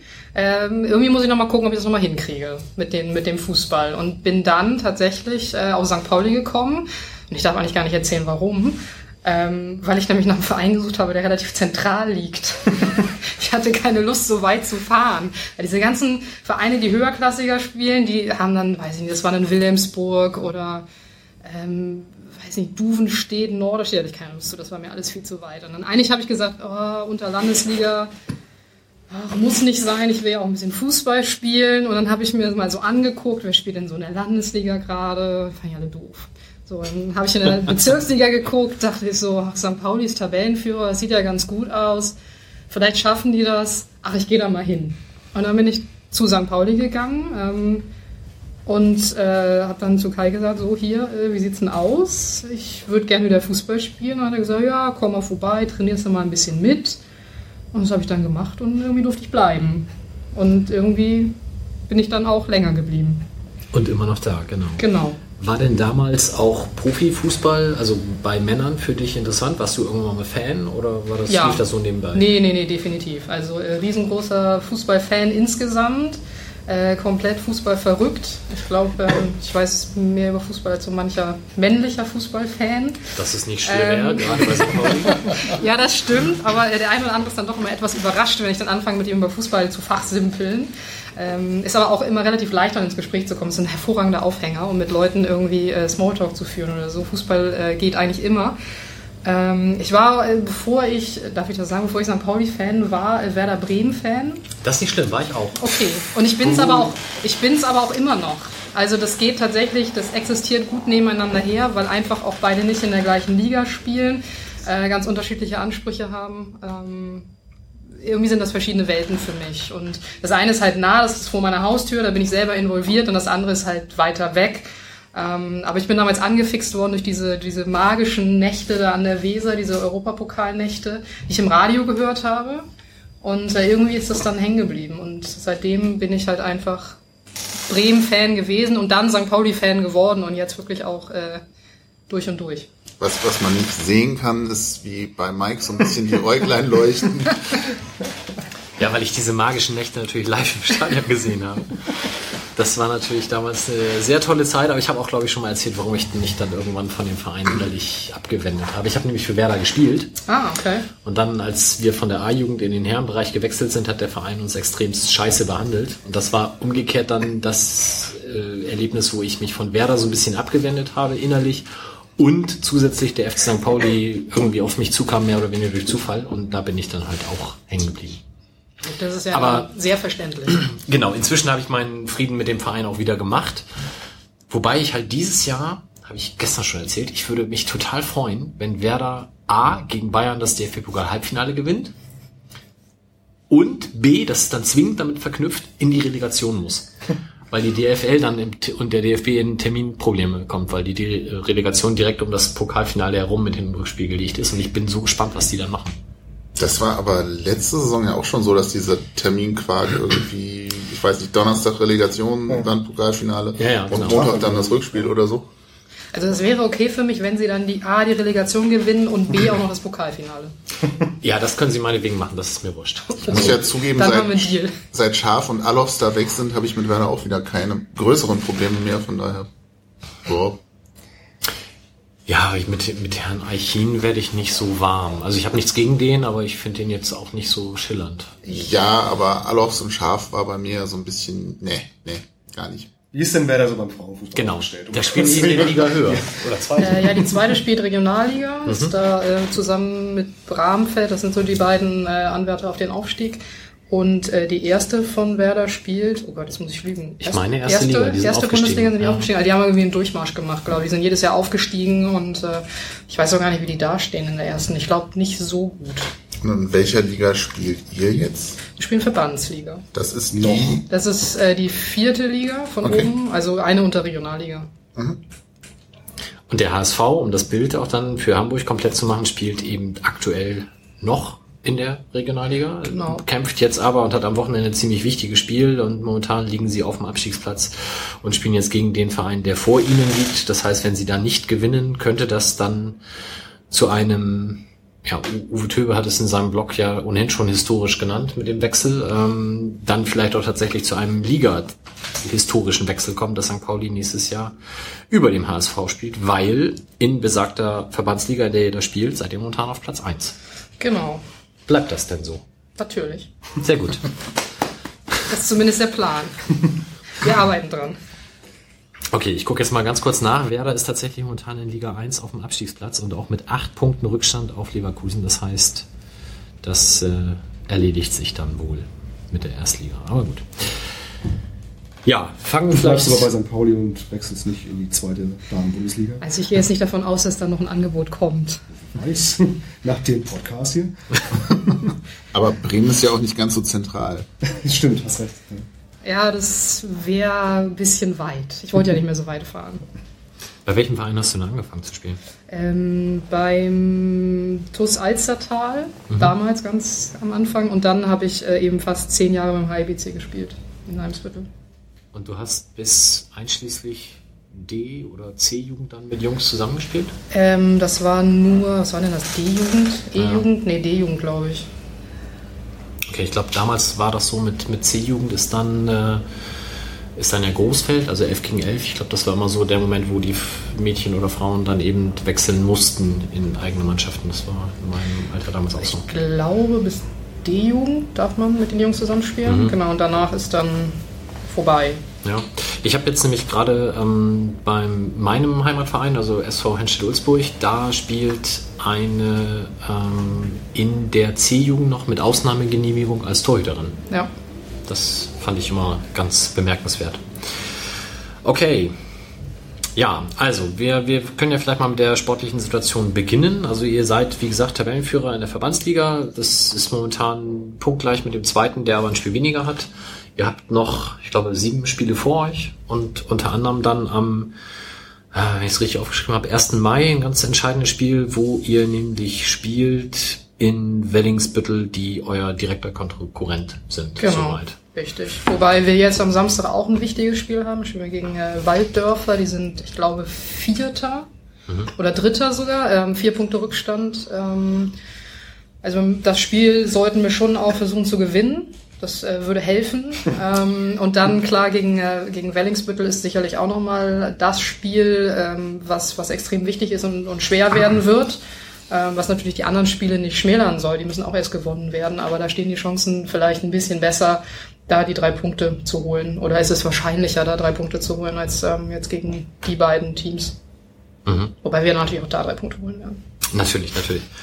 Ähm, Vielleicht können wir an der Stelle mal ganz kurz einflechten, wie wir zwei uns das erste Mal gesehen haben. Ja, sehr gerne. wir hatten nämlich im natürlich Vorlauf dieser Sendung E-Mail-Kontakt, um äh, abzusprechen, wie das alles so klappt und ob das terminlich auch passt. Und dann war folgende Situation, ihr hattet ein Heimspiel gegen den SC Wenddorf und ich war da mit Junior, weil ich mir natürlich eine Karte abholen wollte für das Pokal-Halbfinale gegen den HSV, auf das wir gleich noch zu sprechen kommen. Kam da an und dann sagte irgendjemand, der Schiedsrichter ist gar nicht da. Jetzt frage ich erstmal, passiert sowas häufig? Ich meine, ihr spielt ja immerhin Verbandsliga. Ja, also nicht mehr so häufig, aber es kommt auf jeden Fall vor. Früher war das irgendwie gang und gäbe. Äh, mittlerweile kommt es nicht mehr ganz so häufig vor, aber es kommt vor. Es kommt auch vor, dass ein Gespann angesetzt ist und dann kommt nur ein Schiedsrichter und hat keine Linienrichter dabei. Also das kommt mhm. leider vor, ja. Gut, und dann wurde natürlich irgendwie gesagt, hat jemand einen Schiedsrichterausweis und ich kann bei sowas meine Fresse dann dooferweise immer nicht halten, hat er irgendwie schon gezuckt. Und dann hieß es ja, dann pfeifst du halt, jemand anderes ist nicht da. So stand ich also da in Jeans, Turnschuhen und einer schwarzen Trainingsjacke. Und das aller, allererste, was ich in diesem Schiedsrichterkursus gelernt habe, war, ein Schiedsrichter pfeift bitte niemals im Leibchen. Also da hat gefälligst die, die Mannschaft Leibchen anzuziehen. Ähm, und dann habe ich für mich überlegt, ja, okay, ich habe eine schwarze Trainingsjacke an, ich habe eine weißen Pulli oder Trainingsjacke drunter. Es spielt schwarz gegen weiß, das heißt, ich konnte auch nicht irgendwie farblich ausweichen. Und dann kam irgendjemand an und sagte, nee, schwarz geht nicht. Ich habe ja, hier noch so einen orangen, orangen Lappen. Genau. Ich wusste, wer du warst, du wusstest aber nicht, dass ich der bin vom Radio. Ähm, Sonst hätte ich natürlich gesagt, dass Wendt auf die Leibchen anzieht. Natürlich, natürlich. Ähm, naja, und dann habe ich erstmal die erste Halbzeit gepfiffen. Das war auch noch einigermaßen okay. Es wurde dann aber zum Ende hin ein bisschen nicklig, wo ich schon gedacht habe, meine Fresse, ey, Frauenfußball habe ich mir entspannter vorgestellt. Das war aber auch wirklich eine Ausnahme. Also normalerweise ist das nicht so. Du warst irgendwie schlechtes Spiel. Er ist wahrscheinlich schlecht geleitet worden. Ja, ja er hat ja auch gesagt, er hat keine gelben Karten dabei. Ne? Das stimmt. Hätte er vorher mal eine verteilt. nicht für uns natürlich. Nee, nee, nee, nee, nee, nee. Also ich habe, ich, ich weiß natürlich, man kann dann den Personalausweis oder die EC-Karte zücken als äh, visuelles Element, um das dann ersatzweise zu nutzen. Aber ich habe mir einfach vorgenommen, in dem Spiel das nicht zu machen, wenn da jetzt nichts ganz Heftiges passiert. Und ich war natürlich so unfassbar schlecht vorbereitet, weil A, Jeans, Turnschuhe, B, keine Uhr. Ich habe mir eine Pfeife von Bubu geliehen, wo ich jetzt auch echt nichts mehr zu sagen möchte. Und Und äh, ja, es, es, es war halt alles sehr improvisiert. Und da habe ich mir dann auch gedacht, ey, wenn du jetzt in Jeans und Turnschuhe stehst, dann kannst du auch ein Leibchen anziehen. Das ist sowieso von wegen Respekt brauchen wir jetzt hier nicht mehr reden. Dein Schiri-Wart wird das nicht hören. Ja, ich hoffe. Und dann, dann habe ich noch so vielleicht auch den taktischen Fehler gemacht, dass ich bei der Begrüßung der Mannschaften gesagt habe, ja, eigentlich wollte ich mir hier nur entspannt ein Spiel angucken, was natürlich bei den Gegnerinnen logischerweise im Kopf irgendwie manifestierte, naja, der ist St. Pauli-Fan. Da wären sie im Zweifel auch sowieso drauf gekommen. Aber vielleicht hat der Satz auch noch irgendwie so ein bisschen was äh, Aber ist das nicht bei Schiedsrichtern, die zufällig da sind, immer so, dass die sich ein Spiel angucken wollen? Ja, aber vielleicht hast du bei anderen Spielen auch eine größere Anzahl an neutralen Besuchern, das weiß ich nicht. Ja, aber die wollen sich ja immer noch entspannt ein Spiel angucken. Also ich finde die Aussage jetzt erstmal nicht. Ja, ich hatte so. natürlich auch noch eine Hummeljacke an, die nichts mit St. Pauli eigentlich zu tun hat, aber den Schluss nahelegte, dass die irgendwie zu St. Pauli gehört. Das war halt alles insgesamt sehr dazu, äh, äh, ja, verleitet. Also, was lernst du daraus? Künftig entweder immer in Sportklamotten zu Fußballspielen gehen oder immer irgendwie total gebrandet, sodass sich keiner anspricht, ob du Ski-Ausweis dabei hast. Ja. Oder gleich die Knolle am Hals. Einfach die Fresse halten wir auch an dem Oder so. eine gute Option. Oder im Schiri-Trikot kommen. Also was natürlich gut war, äh, Junior hatte vorher selber ein Spiel gehabt und war so ein bisschen noch durchgefroren und das war ein vom Wetter her ein echter Scheißtag mit äh, Nieselregen, kalt, windig, bla. Und wir haben schon gesagt, komm, wir gucken uns das mal an und wenn die 3-4-0 führen zur Halbzeit, dann können wir dann auch schnell wieder gehen weil ich war ja da, um die Karte fürs Derby zu holen, und habe gesagt, okay, ich kann jetzt, ich, ich muss mit Junior jetzt hin, also ich, ich kann auf das Spiel nicht verzichten, aber ich will ihn jetzt hier auch nicht irgendwie, ne, der muss ja am nächsten Tag in die Schule, der kann jetzt ja nicht krank werden.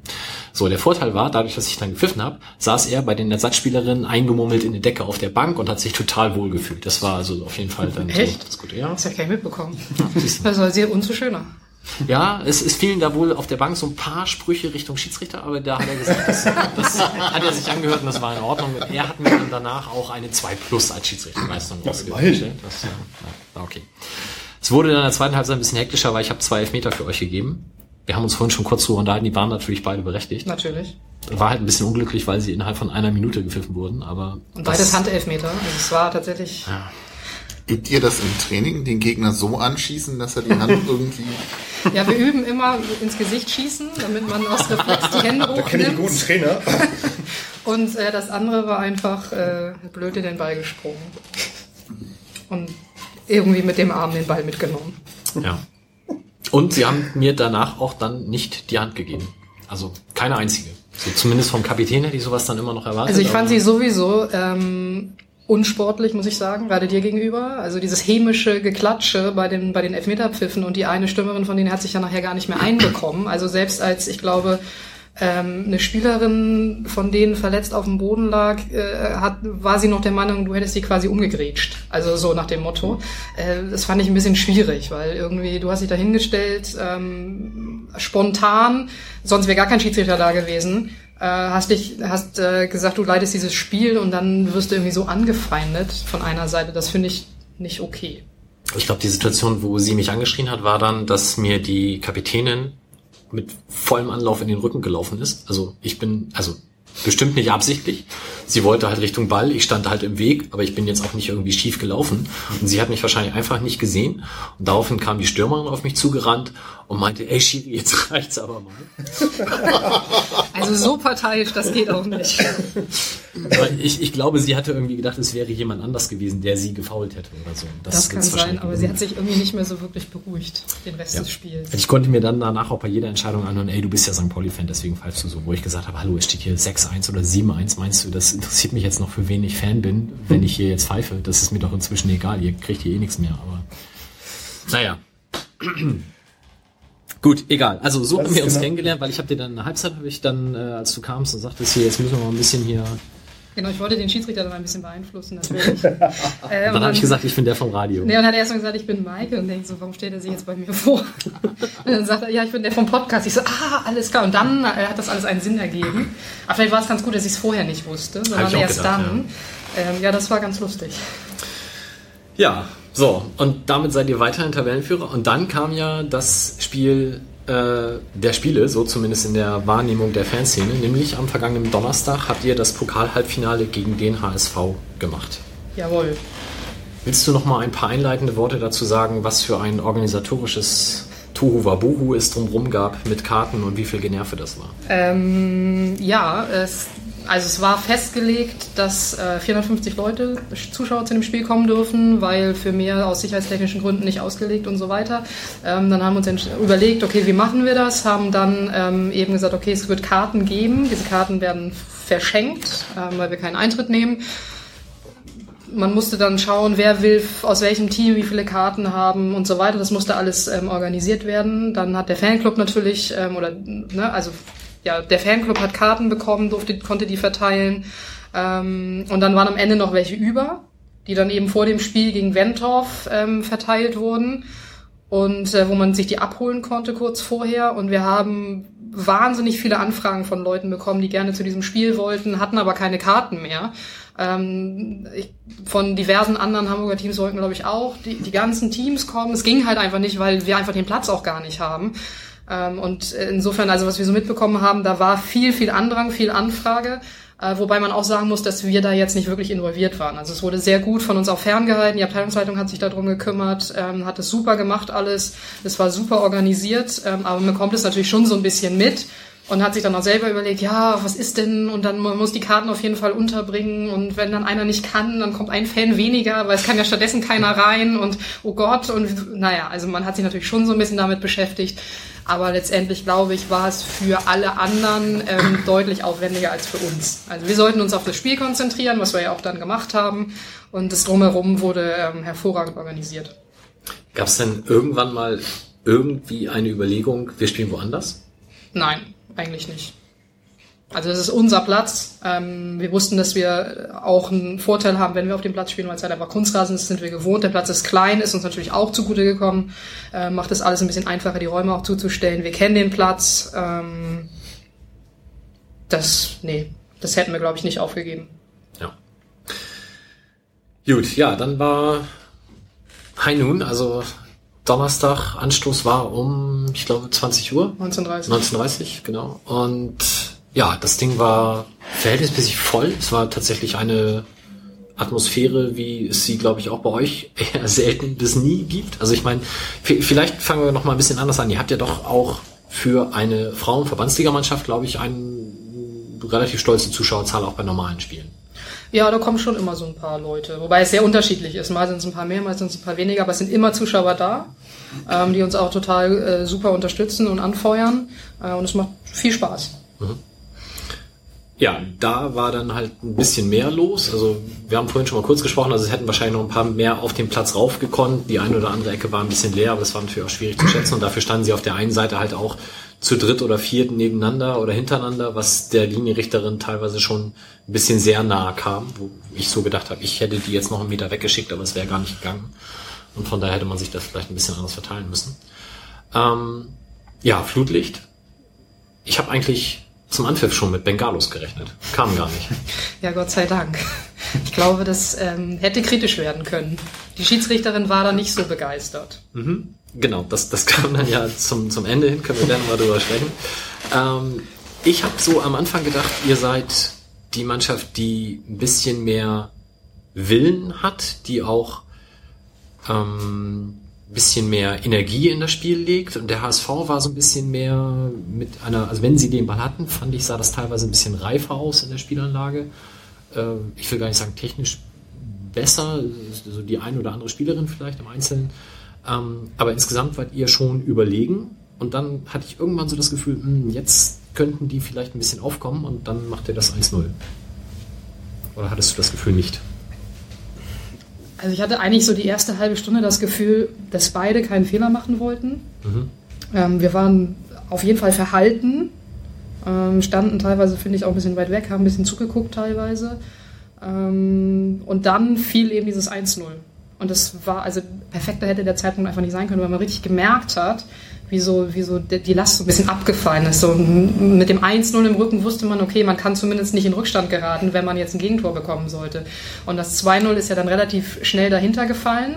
Und mit einem 2-0 ähm, ist einfach ein ganz anderes Selbstbewusstsein auf dem Platz. Und man, man merkt, okay, wir können das hier heute echt schaffen. Und dann ist der Wille einfach, es setzt nochmal Energie frei. Und, ähm, und das hat man dann schon auch ein bisschen auf dem Platz gemerkt, dass dann dieses blöde Anschlusstor fiel. Ähm, gut, das sahen wir jetzt alle nicht so glücklich bei aus, glaube ich. Vielleicht hat uns das aber auch nochmal wachgerüttelt vor der Halbzeit. Wenn man mit dem 2-0 in die Halbzeit geht, denkt man, ja, alles klar, ähm, ist ja schon die halbe Miete. Wenn man aber mit dem 2-1 in die Halbzeit geht, was man gerade kurz vorher noch bekommen hat und weiß, okay, der Gegner denkt jetzt, er kann jetzt nochmal hier richtig Gas geben und den Ausgleich schießen, dann geht man vielleicht doch nochmal wieder ein bisschen konzentriert, noch konzentrierter raus. und ähm, haut dann einfach alles rein, was man, was man irgendwie hat. Das habt ihr in der zweiten Halbzeit gemacht. Ich hatte zu keinem Zeitpunkt irgendwie das Gefühl, der HSV macht jetzt den Ausgleich. Ähm, das hat sich auf dem Platz ein bisschen anders angefühlt. Also für mich zumindest. Ja. Ich hatte solche Angst, dass, dass die ein Tor schießen. Also es, eigentlich die Gefahr war ja gar nicht da. Aber in, jedes Mal, wenn die den Ball haben, habe ich gedacht, die schießt hier kein Tor und egal. Und wenn ich hier auf dem Platz nachher tot umfalle, ist egal. Ich heute nicht. Heute gewinnen wir und ähm, wir haben es ja sehr sehr spannend gemacht lange. Also ja. von mir aus hätten wir auch einfach ein bisschen früher das 3-1 schießen können. Das hätte äh, einige Nerven gespart. Ähm, aber als dann das 3-1 fiel, war das wie so ein, da wusste ich, dass das Spiel durch ist. Da wusste ich, dass wir das Spiel gewonnen haben. Und ich wusste noch nicht mal, welche Minute ist, aber es war mir klar, jetzt passiert nichts mehr. Ja. Und das war dann schon äh, ganz geil. Das glaube ich, ja. Also ich, ich habe mir die 82. aufgeschrieben, aber ich weiß nicht genau. Ja, ich habe ähm, was von der 83. gehört. Mach, oh mein mach Gott. Ja ähm, Spät auf jeden Fall. Dann war es sportlich eigentlich durch und dann kam die Brisanz von außen herein, Richtig. weil sogenannten, sogenannten Anführungsstriche unten, Fans Anführungsstriche oben, haben ein, was war es? Ich glaube, das erste war ein Rauchtopf gezündet, einen roten. Ja. Daraufhin musstest du das erste Mal in Richtung Fankurve stapfen. Ja, mir wurde gesagt, ich möge doch, man möge doch bitte den Sicherheitsbeauftragten hier finden, äh, der das untersagt und äh, unterbindet. Woraufhin wir gesagt haben, ja, keine Ahnung, äh, das, die, die haben wir ja nicht dahingestellt, also nicht wir persönlich.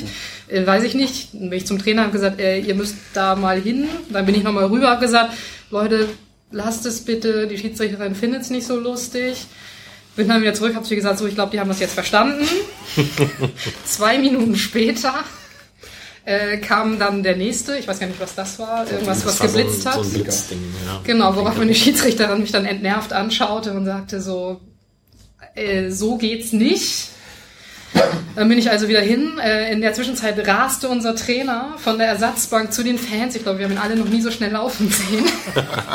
ähm, und auch andere Leute aus, aus, also von, den, von den engeren Fans dann dahin und haben sich furchtbar aufgeregt und äh, ihr macht alles kaputt und äh, hört auf damit und so weiter. Ähm, ja, die Schiedsrichterin ist relativ strikt, hält sich da sehr stark an, an die Regeln und so weiter. Ich glaube nicht, dass sie das Spiel abgebrochen hätte, weil da ein so ein Bengalo ist. Aber man muss es ja nicht herausfordern. Wir haben 3-1 geführt, oder ich weiß nicht, ob es schon 4-1 stand zu dem Zeitpunkt. Beim zweiten war das 4-1 ähm, gerade. Ja, das wäre sehr, sehr dumm gewesen, wegen sowas einfach das Spiel zu verlieren. Insofern hatten wir da alle, glaube ich, ein bisschen Angst. Die Emotionen waren natürlich auch dann da und dann aber ähm, unsere Abteilungsleitung stand dann auch in der Ecke, wie gesagt, andere Leute auch und die haben sich dann gekümmert. Also es war dann alles, alles gut und es war auch nichts Dramatisches. Und eigentlich sind ja Bengalos ganz cool.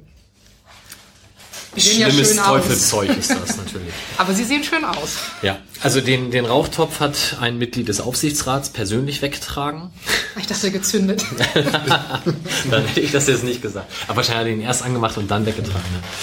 Ja. Äh, und ansonsten war es äh, drumherum ja auch total entspannt. Also was, was ähm, ich an der Stelle halt dachte, okay, abbrechen kann sie das jetzt nicht. Also sie kann das vielleicht unterbrechen im schlimmsten Fall so. Aber dass sie es abbricht, wäre schon eine Nummer zu hart gewesen. Aber, ja, aber, aber das, ich fand den ersten Rauchtopf fand ich noch irgendwie ganz okay. Den Blinker danach habe ich gesagt, das, das soll der Scheiß jetzt. Das muss echt nicht sein. Zumal wenn dann vorher schon von der Schiedsrichterin die klare Ansage kommt, dann kann man sich das klemmen. Dann kann man auch noch die zwei Minuten bis zum Abpfiff warten. Ja, hinterher hätten sie ja alles anmachen können. Aber deine Aufgabe als Kapitänin ist dann tatsächlich auch, die Fans dann anzusprechen und zu disziplinieren. Ja. Also die stehen ja nun mal direkt daneben ja. und ähm, ja, letztendlich hätte ich wahrscheinlich auch nur dem Trainer Bescheid sagen können oder irgendeinem Ordner oder so, aber ähm, das hat, ist dann ja doch schon immer noch mal ein bisschen näher, wenn man selber hingeht und sagt, Leute, bitte lasst es, als wenn da irgendwie ein Ordner ankommt und sagt, so, ihr dürft es aber nicht. Also, hm. Vielleicht hat es dann ein bisschen mehr Wirkung, offenbar ja nicht. Ja, ich hatte ähm, nur irgendwie gerade Stefan Kiesling im Kopf, wie er zu Roger Schmidt geschickt wird, damit der auf die Tribüne geht. Ja. Ja, ähm, wobei auch bei den Profis ist es ja manchmal, dass sie dann in die Kurve gehen und versuchen, die Fans zu beschwichtigen. Also das kommt da ja auch vor. Ich denke, wie gesagt, wenn, wenn die eigenen Spieler oder Spielerinnen es machen, vielleicht hat es dann noch ein bisschen mehr Wirkung, als wenn es halt jemand macht, der irgendwie von offizieller Seite kommt. Aber also ich war ja leider nicht bei dem Spiel, ich konnte dem Abend nicht, aber meine Kolleginnen und Kollegen waren ja da und äh, ich habe jetzt nur gehört von den Leuten, die da äh, als Zuschauer waren, dass deine Ansprache auch sehr gut ankam und die Leute sich auch eher gewundert haben, wer wirft mir jetzt noch so einen Blinker hinterher. Und das aber dann sehr großes Erstaunen darüber tatsächlich äh, herrschte, dass Kai nicht nur diesen Sprinter hinlegt, sondern dass er auch noch so laut sein kann, weil er ist ja einfach so, er ist ein ganz ruhiger, friedlicher Typ eigentlich. Ne? Ja. Und dass er sich dann irgendwie so äh, aufbaut und dann so rumpoltert, das, äh, das hat die Leute fast am meisten äh, beeindruckt. ja. Er ist immer für Überraschung gut. Ja. Das habe ich tatsächlich gar nicht mehr mitbekommen. Ähm, aber ja, klar, für den war das auch ein super besonderes Spiel. Klar, ja. Und äh, da waren die Emotionen, waren sonst was, Adrenalin war ich weiß nicht wie hoch. Und ja, also klar. Ich glaube, das ist halt die, die Ambivalenz, in die man sich dann begibt, wenn man dann plötzlich so ein Spiel hat, was ja, glaube ich, für ja. euch schon auch, wir haben ja auch gleich eine tolle Frage dazu, Zuhörer. Soll ich jetzt stellen? Warte ganz kurz. Aber das, also das ist bestimmt ganz, ganz spannend, aber es ist ja natürlich auch eine Ambivalenz, wenn man, Ambivalenz, wenn man sonst, keine Ahnung, wie viel, 50 Zuschauer hat und ja. dann sind da plötzlich 450 und dann feiern ja. die ihren Support so, wie sie es ja, definitiv. Finden. Und vor allen Dingen waren da halt auch echt viele Leute, die man auch kannte, weil aus mhm. der Abteilung ja auch ganz viele Leute da waren. Und wir sind teilweise halt schon aus der Kabine rausgekommen. Die Leute haben einem schon applaudiert und haben einem Glück gewünscht und so weiter. Ich hatte wirklich konstant, seit ich aus der Kabine raus bin, Gänsehaut. Mhm. Ich glaube, zwei Stunden lang. Ich war so fertig hinterher einfach. Wir waren dann ja noch feiern. Ich, eigentlich wollte ich mich nur noch in die Ecke setzen und einfach und habe gedacht, was war das denn heute Abend? Also es war fantastisch. Dann stelle ich die Frage jetzt. Wir haben nämlich vom Twitter-User Altona, also auch ein sehr schönes äh, Fanzine, All Too Nah geschrieben. Ähm, mich würde interessieren, ob das Team selbst auch das Spiel als Derby ansieht oder wen sie als ihren Derby-Gegner in Anführungsstrichen benennen würden. Also es war definitiv auch für das Team ein Derby. Also wir sind, äh, oder viele von uns sind ja tatsächlich auch wirklich St. Pauli-Fans durch und durch. Äh, und gegen den HSV ist immer was Besonderes, wobei man auch dazu sagen muss, dass wir mit den HSV-Damen ganz wenig Berührungspunkte in der Vergangenheit hatten, logischerweise, weil die haben immer viel, viel höher gespielt als wir. Äh, insofern jetzt mit den Mädels an sich überhaupt kein Problem haben, auch mit der, mit der Frauenabteilung des HSV, da herrscht überhaupt kein böses Blut oder sonst irgendwas, es ist halt einfach der Verein. So, St. Pauli gegen HSV, dann ist es halt ein Derby. Es gibt aber sicherlich Teams aus der Liga, äh, gegen die wir ungerner spielen und die wir blöder finden als den HSV. Gegen also die jetzt noch lieber von, gewinnt. Genau, von den, äh, also von den, von den Namen her. Aber klar ist es, ist es, ähm, ist es ein Derby gegen HSV, dann will man auch gewinnen. Okay, dann haben wir das geklärt. Er hätte wahrscheinlich gehofft, dass du jetzt sagst Altona, aber ich glaube, die spielen so viel schlechter als ihr, dass da auch keine Berührungspunkte sind. Ich ne? weiß gar nicht, wo die gerade spielen. Die haben, glaube ich, mal Landesliga gespielt. Ich weiß nicht, ob die letzte Saison abgestiegen sind oder ob sie da noch spielen, aber da, die, die sind auch irgendwie mal an uns vorbeigegangen, zumindest in den letzten Jahren. Mhm. Wie wird es denn beim Finale sein? Wird die Enttäuschung groß sein, wenn dann nur ansatzweise so viele Zuschauerinnen und Zuschauer kommen? Oder, oder habt ihr, habt ihr die Hoffnung, dass beim Finale auch wieder so viele Leute kommen? Ja, oder? mit Sicherheit. Ja? Also ich denke, da werden ganz, ganz viele neutrale äh, Zuschauer ja. sein. Ja, war klar, letztes Jahr, ich war letztes, letztes Jahr auch da an der Hohen Luft, als mhm. Bergedorf gegen Bramfeld gespielt hat. Das war schon gut voll. So, und dann gehe ich natürlich davon aus, dass von, von St. Pauli äh, viele Leute kommen und mhm. unterstützen. Und ich hoffe es natürlich sehr. Ähm, ich glaube auch, dass das äh, für den Frauenfußball an sich eine super Sache ist, dass mhm. da so viel Support ist. Äh, andere Vereine sind da ja doch etwas ruhiger. Ähm, und also ich glaube schon, dass das voll werden wird mhm. und es wird auf jeden Fall auch nochmal ein absolutes Highlight werden. Gegen wen spielt ihr? Gegen Bergedorf 85. Und wo? Äh, an der Hagenbeckstraße voraussichtlich, also Wolfgang Meyer Anlage, da wo der HSV seine Heimspiele austrägt. HSV 2. Leider ein sehr hässlicher Ground tatsächlich, wo die Haupttribüne da, also die Haupttribüne geht, aber also ja, es kommt ja so ein bisschen darauf an, wie viele Leute kommen, ob sie da diese Gegenstahlrohrtribüne tatsächlich aufmachen müssen oder ob die normale gerade reicht. Ja, die wird ja voll sein mit St. Pauli-Fans, also die müssen sie aufmachen. Also diese, diese Stahlrohrtribüne ist halt furchtbar, weil da halt jeglicher Support im Winde verweht. Ja. Ähm, und es ist immer zugig. Also wie, beim, wie bei allen HSV-Spielstätten ist es da kalt und zugig. und, und äh, von daher mal gucken. Ja, ich finde die Tribüne an der, an der Rodolfbrücke auch tatsächlich sehr, sehr schön. Mhm. Ähm, aber die äh, bauen dann da ja wohl um, habe ich okay. gehört. Also, dass da irgendwie Kunstrasen hinkommt und deswegen mhm. kann da nicht gespielt werden. Ich habe ja. aber auch gehört, dass der Rasen da furchtbar sein soll. Der Naturrasen äh, ist da. Deswegen ist das vielleicht ja. gar nicht so schlimm, dass wir da nicht spielen. Gregor fragte, beim Pokalfinale ist dann aber Feuer frei und Zündel total erlaubt? Äh, da möchte ich mich nicht zu äußern. okay, und wann ist das Spiel? Äh, am 5. Mai, Himmelfahrt ist das. Alle hin da. Genau, also genau. Donnerstag, 5. Mai, 15 Uhr. Oh, guck mal, die Uhrzeit wusste ich noch nicht. ja. Hast du jetzt hier exklusiv erfahren? Ja, und ihr spielt gegen Bergedorf. Du sagtest schon Regionalliga. Da schlüsseln wir jetzt nochmal die Ligenstruktur ein bisschen auf. Es gibt die erste Liga, es gibt die zweite Liga. Die ist, glaube ich, sogar schon zweigeteilt. in ja. Nord und Süd. Darunter ist dann schon die Regionalliga. Und genau. da würde ja, wenn alles denn gut läuft und die letzten Spiele von euch eben wie von dir eben versprochen mit 21 Punkten abgeschlossen werden, ihr ja nächstes Jahr auch spielen. Jein. Äh, es gibt dann noch Aufstiegsspiele. Ah. Also es geht nicht einfach nur hoch, wobei äh, da gibt es auch wieder äh, wahnwitzige Konstellationen, hat auch immer ein bisschen was damit zu tun. Ähm, wer kommt aus der zweiten Liga runter eventuell? Ähm, wer geht dann aus der Regionalliga runter? Äh, letztes Jahr zum Beispiel der, da ist der Meister nicht aufgestiegen, sondern der zweite. Ähm, weil der Meister nicht gemeldet hat, die wollten nicht ja, okay. hoch und dann konnte halt der zweite hoch und die mussten keine Relegation spielen. Die sind einfach so hochgegangen. Ähm, und ich glaube, weil Henschel Ulzburg aufgestiegen ist oder so, ja, und keiner runtergekommen ist oder irgendwie so.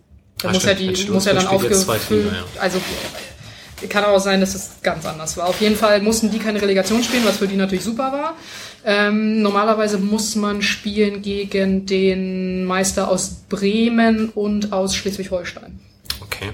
Und der Sieger aus diesen Spielen steigt dann eben auf in die Regionalliga. Das wäre ja fast so geil wie Relegation. Ja, ist irgendwann im Juni, Anfang Juni, glaube ich.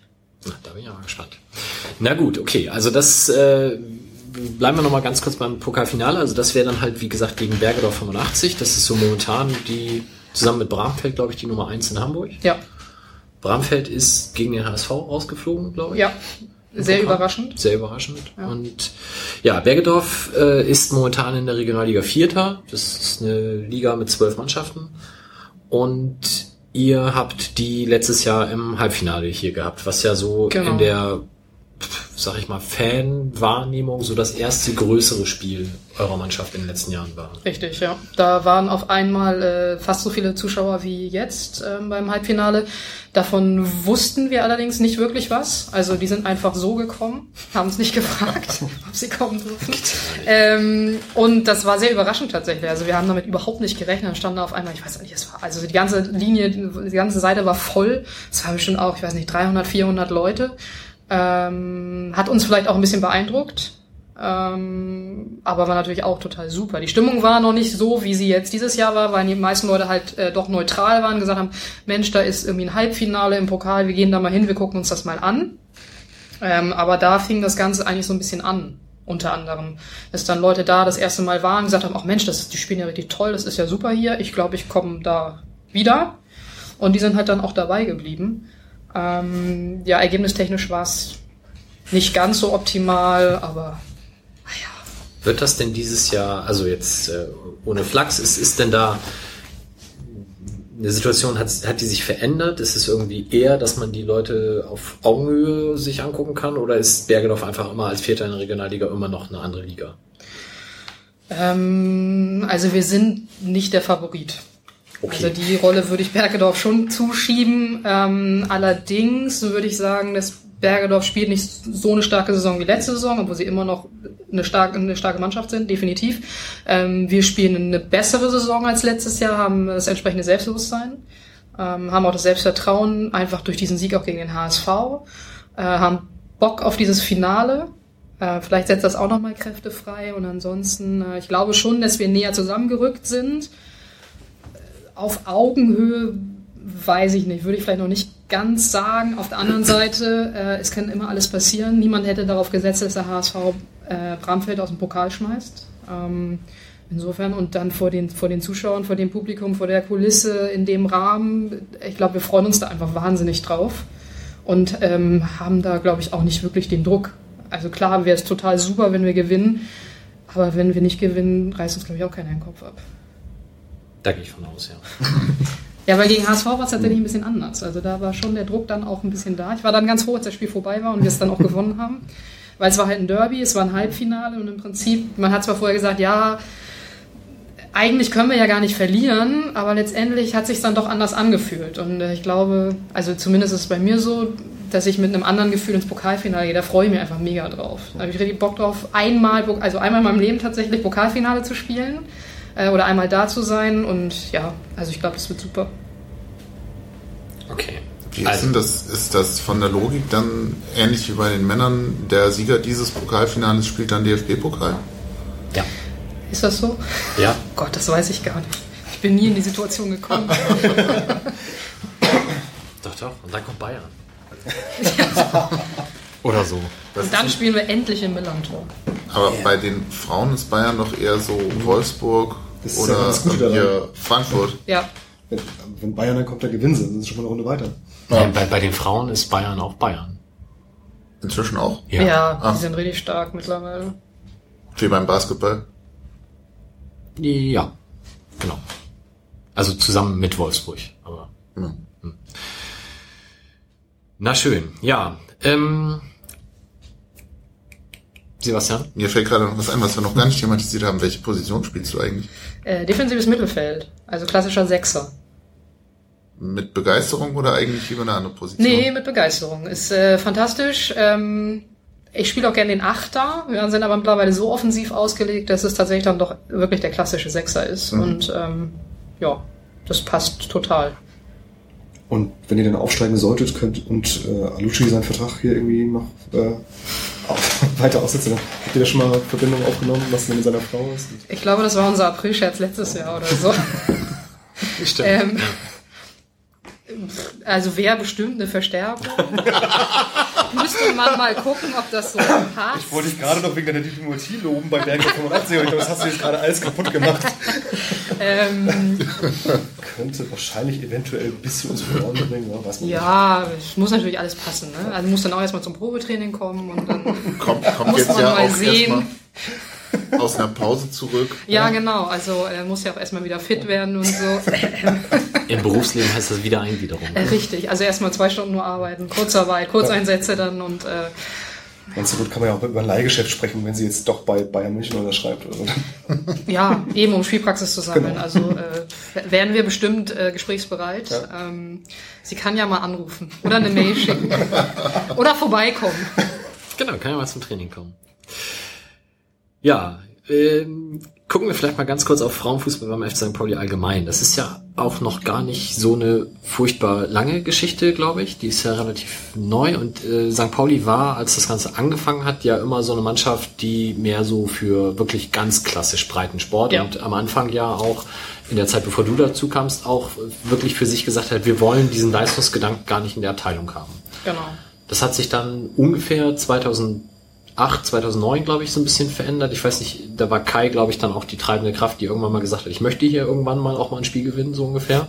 Das, ja, das hat er schon böse, gesagt, als, als, er, als er angefangen hat. Ja. Ich meine, die Anekdote geht so, dass er äh, eben dann Trainer geworden ist und dann in die Kabine gesagt hat, so und ab heute äh, gewinnen wir dann auch mal Spiele. Und haben ihn alle ungläubig angeguckt und ich glaube, die haben sogar das Spiel dann auch gewonnen. Also es war perfekt dann.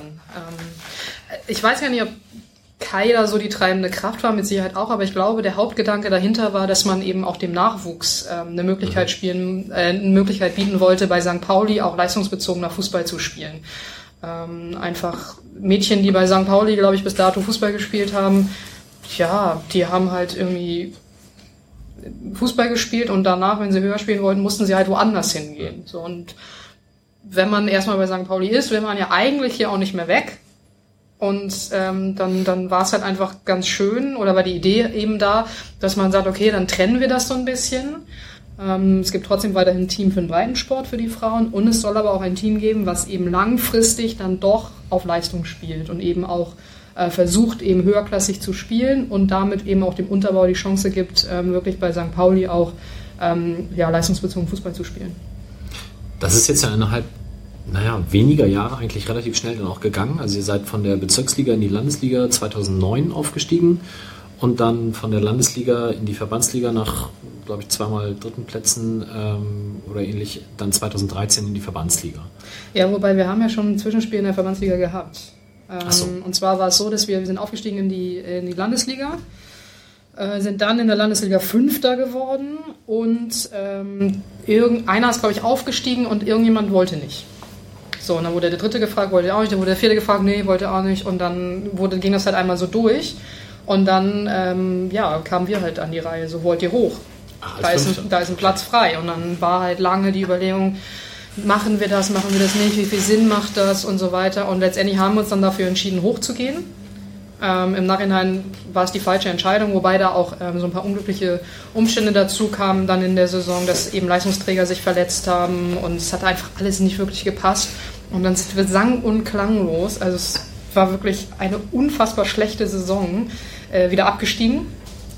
Wir haben äh, genau ein Spiel gewonnen. Äh, was wir aber so gefeiert haben, als ob wir gerade Meister geworden wären. Also man muss wirklich dem Team zugutehalten, dass es nicht auseinandergebrochen ist. Es gab kein böses Blut, obwohl wir wirklich, ja, also wir haben 19 Niederlagen, glaube ich, gehabt oder so. Also es war grauenhaft. Ähm, aber trotzdem, ja, mochten wir uns immer noch. Und äh, es, wir sind nicht daran zerbrochen, sind dann halt, wie gesagt, wieder runtergegangen und haben dann eben nochmal zwei Jahre Landesliga gespielt und haben dann den sportlichen Aufstieg geschafft. Und dann war die Zeit auch reif dafür. Ja, das habt ihr jetzt in der Verbandsliga mit Platz drei und Platz drei in den letzten zwei Jahren auch echt schon sehr souverän gemacht. Und dann wäre jetzt sportlich wahrscheinlich dann auch die Zeit reif für die Regionalliga. Also ich denke schon, wenn man sich anguckt, wie wir spielen, die Ergebnisse, die wir einfahren, ähm, ja. Und nach zwei dritten Plätzen zu sagen, ja, dann wollen wir dann dieses Jahr Zweiter werden, wäre, glaube ich, auch ein bisschen albern. Also letztendlich muss man dann ja auch ein Ziel haben, wo man sagt, ähm, ja, wir wollen irgendwie dann auch was erreichen und ja, also ich glaube auf jeden Fall, dass wir das schaffen können und wir wollen das auch schaffen. Das ist definitiv das Ziel. Und dann schauen wir mal, ob er vielleicht nachher das Double rausspringt. Das Triple geht ja nicht. Sehr schön, ja. Ihr spielt ähm, äh, auf den Kunstrasenplätzen hier hinter der Nordkurve, liebevoll Feldarena genannt, weil die Straße ja Feldstraße heißt.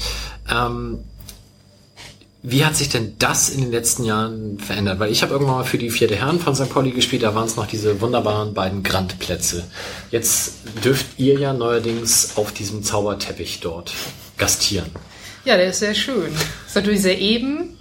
Äh, der Ball verspringt nicht mehr, also man kann nicht mehr vorwurfsvoll auf den Platz gucken, wenn man den Ball nicht vernünftig getroffen hat. Ähm, der vordere, also der, der näher zum, zum, zum Vereinsheim da ist und zu den Kabinen, der ist unfassbar hart, weil da eben Beton irgendwie drunter ist, damit die Einsatzfahrzeuge da drauf stehen können. Äh, da hat man auch mal Rückenschmerzen, wenn man da 90 Minuten drauf Fußball gespielt hat. Ähm, der andere ist, finde ich, sehr schön. Äh, allerdings mittlerweile auch schon relativ platt getreten, aber auf dem lässt es sich hervorragend spielen. Ich habe ähm, nicht für St. Pauli, aber tatsächlich für den für den für die gegnerische für das gegnerische Team damals auch auf den Grandplätzen hier gespielt.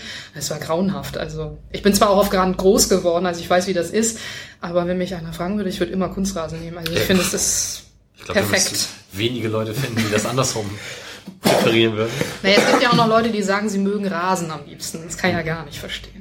Ist viel zu anstrengend. Wenn der tief ist, dann hat es geregnet, hat man den halben Rasen unter den Schuhen hängen, dann sind da zehn Löcher drin, gerade die Kühe noch von der Weide getrieben, zwei Tore hingestellt. So fühlt sich das manchmal an, wenn man auswärts irgendwo auf dem, auf dem Dorf spielt. Insofern, also der Kunstrasen, von mir aus könnten alle Kunstrasen haben. Ich finde das großartig. Ich muss ja jetzt spontan an Hinschied Ulzburg denken. Entschuldige, Mike. Warum? Wir haben Kunstrasen, wir haben Rasen, wir haben alles. Ich denke nur gerade an das ähm, Winterpausen-Freundschaftsspiel vor anderthalb Jahren, glaube ich, gegen St. Ah, Pauli. Ja, das war schlimm. Bei Sturm irgendwie gefühlt 14 Grad im Januar. Ja. Vor allem das Schlimme war damals ja, dass sie uns den Rasen kaputt gemacht haben für die F-Jugend, weil auf den Plätzen nebenan, da spielen wir mit der F-Jugend und da sind irgendwelche Laster rüber gefahren, die für irgendwelche Präsentationszwecke dahin geparkt wurden. Und da haben wir noch ein halbes Jahr später solche Furchen gehabt. Aber ja, gut. Ja, also ich, ich prinzipiell finde ich Kunstrasen auch cool. Ich weiß nur nicht, wie das mit der Regionalliga auf Dauer ist, ob man da überhaupt Kunstrasen spielen darf. Ähm, ich glaube, man, also ich habe mal gehört, dass man Rasen braucht. Äh, es war aber, glaube ich, bevor diese ganze Kunstrasengeschichte anfing. Wie das aktuell ist, weiß ich gar nicht. Aber das ist regeltechnisch doch auch ein bisschen seltsam, oder? Die WM findet auf Kunstrasen statt. Und du darfst dann in der Regionalliga nicht drauf spielen? Die WM findet auf Kunstrasen statt? Die Frauen-WM letztes Jahr. Achso, die Frauen-WM, ja, stimmt. Und spielt nicht irgendjemand in, in Russland oder so? Spielen die nicht auch auf Kunstrasen? Ja, ich glaube, ja, ob ich das so als Hybrid Maßstab nehmen würde, weiß ich nicht. Aber okay. Also ich, ich habe mit, ich weiß noch nicht mehr mit wem, aber ich habe nach dem Spiel am Donnerstag mit jemandem drüber gesprochen, der sagte, man hätte jetzt erstmal für ein Jahr die Ausnahmegenehmigung, Regionalliga in der Feldarena spielen zu dürfen. Und dann müsste man sich halt mal Gedanken machen, ob man die nochmal verlängert bekommt oder ob man nach einem anderen Platz sucht oder ob man ähm, irgendwelche baulichen Veränderungen vornehmen muss, um halt weiter dort spielen zu dürfen. Aber das ist halt dann erstmal Zukunftsmusik. Ich denke, da will man jetzt dann zu Recht ja auch erstmal den Aufstieg in der Tasche haben, bevor man sich da also mehr auf jeden Fall finde ich sehr schade, wenn man da weg müsste, weil es ist halt einfach unser Heimplatz. Äh, wir fühlen uns da wohl. Ähm, ja, ich habe so ein bisschen für mich überlegt, wenn das denn so ist und man jetzt wirklich irgendwie die Auflage bekommt, da geht es nicht mehr weiter, wo ich denn dann spielen würde. Ich fände ja die Sternschanze immer noch ganz cool. Da habe ich früher mit den Amateuren immer gerne gespielt. Das fand ich, finde ich nach wie vor schade, dass sie da nicht mehr spielen. Äh, und dass auch die U19 und U17 halt jetzt in Schnellsinn spielen, was ich fürchterlich finde, weil da ist überhaupt gar keine Vereinskultur möglich. Und äh, weiß nicht genau, warum man mit der U19, U17 nicht mehr an der Sternschanze spielt. Aber das wäre dann vielleicht zumindest die Möglichkeit für euch dann zu gehen. Aber auch da machen wir den dritten Schritt vom ersten. Ich fand ja aus ganz egoistischen Gründen, Norderstedt super. ja. Also verkehrstechnisch ist es für mich egal, ob ich Norderstedt fahre oder hier. Okay, ja. Ähm, vor der Saison habe ich gesagt, gab es so einen kleinen Umbruch. Du hast vorhin schon mal im Vorgespräch gesagt, naja, so furchtbar Umbruch war es gar nicht. Das war in den anderen Jahren auch immer so, dass ein paar Leute gekommen sind, ein paar Leute gegangen sind. Ähm, ich habe geguckt so nach, nach Namen, die man vielleicht auch woanders schon mal gefunden hat. Da habe ich unter anderem halt Nina Philipp gefunden, mhm. die sogar schon in der Bundesliga gespielt ja. hat. Äh, ist das für irgendjemanden bei euch nochmal ein realistisches Ziel, dann auch tatsächlich nochmal höher als Regionalliga zu spielen? Auch jetzt gar nicht von der sportlichen Qualifikation, sondern wirklich vom persönlichen Ehrgeiz, was man da vielleicht auch dann für opfern muss? Ähm, das weiß ich gar nicht so genau. Also für mich nicht mehr so. ähm, da bin ich ein bisschen überfragt, jetzt mag es sein. Ich glaube auf der anderen Seite, dass sich alle momentan so wohlfühlen bei uns ähm, und auch ja die sportliche Perspektive haben, ähm, dass da momentan eigentlich niemand Gedanken dran verschwendet. Ich meine, ich weiß natürlich nicht, was passiert, wenn jetzt wirklich irgendwie ein Zweitligist anklopft oder so. Ähm, ich denke aber auch, dass es dann, wenn, dann wirklich für die, für die deutlich jüngeren Spielerinnen interessant sein könnte. Ähm, alle, die, glaube ich, im Berufsleben stehen, für die wird es eher schwierig, weil einfach der Zeitaufwand riesig ist. Und äh, es gibt ja auch durchaus Spielerinnen, die äh, zu uns gekommen sind, weil sie gesagt haben, okay, ihnen wird das einfach viel zu viel alles, mit zweiter Bundesliga, auch mit Regionalliga, dreimal die Woche Training. Ah, jetzt haben sie es hier auch. aber ähm, ja, also einige gehen auch bewusst den Schritt nach unten. Es kann aber natürlich immer sein, dass mal eine Spielerin auch sagt, so, ich will jetzt höher, aber ich glaube, aktuell aus dem Kader glaube ich das eigentlich eher nicht. Ähm, da kommt ja gleich auch noch eine Frage zu dem Thema, aber weil du gerade gesagt hast, wenn da Zweitligisten anklopfen, wie ist es denn im Frauenfußball? Ist das dann auch schon im weiteren Sinne mit Vergütungen oder so thematisiert oder ist das eigentlich dann wirklich nur der sportliche Ehrgeiz? Ähm, ich glaube, das ist total unterschiedlich von Verein zu Verein.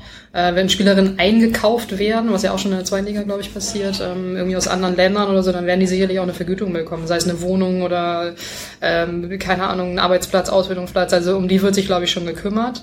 Ähm, soweit ich das weiß, gibt's aber ansonsten dann nicht wirklich viel Geld. Ich glaube nicht, dass sich da so wahnsinnig viel geändert hat in den unteren Ligen.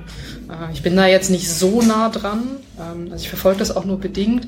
Äh, aber alles, was ich so mitbekomme, ist eigentlich, dass es wirklich aus Spaß an der Freude im Prinzip ist, weil man einfach Bock hat, Fußball zu spielen und auch höherklassig Fußball zu spielen und da geht niemand wegen des Geldes hin.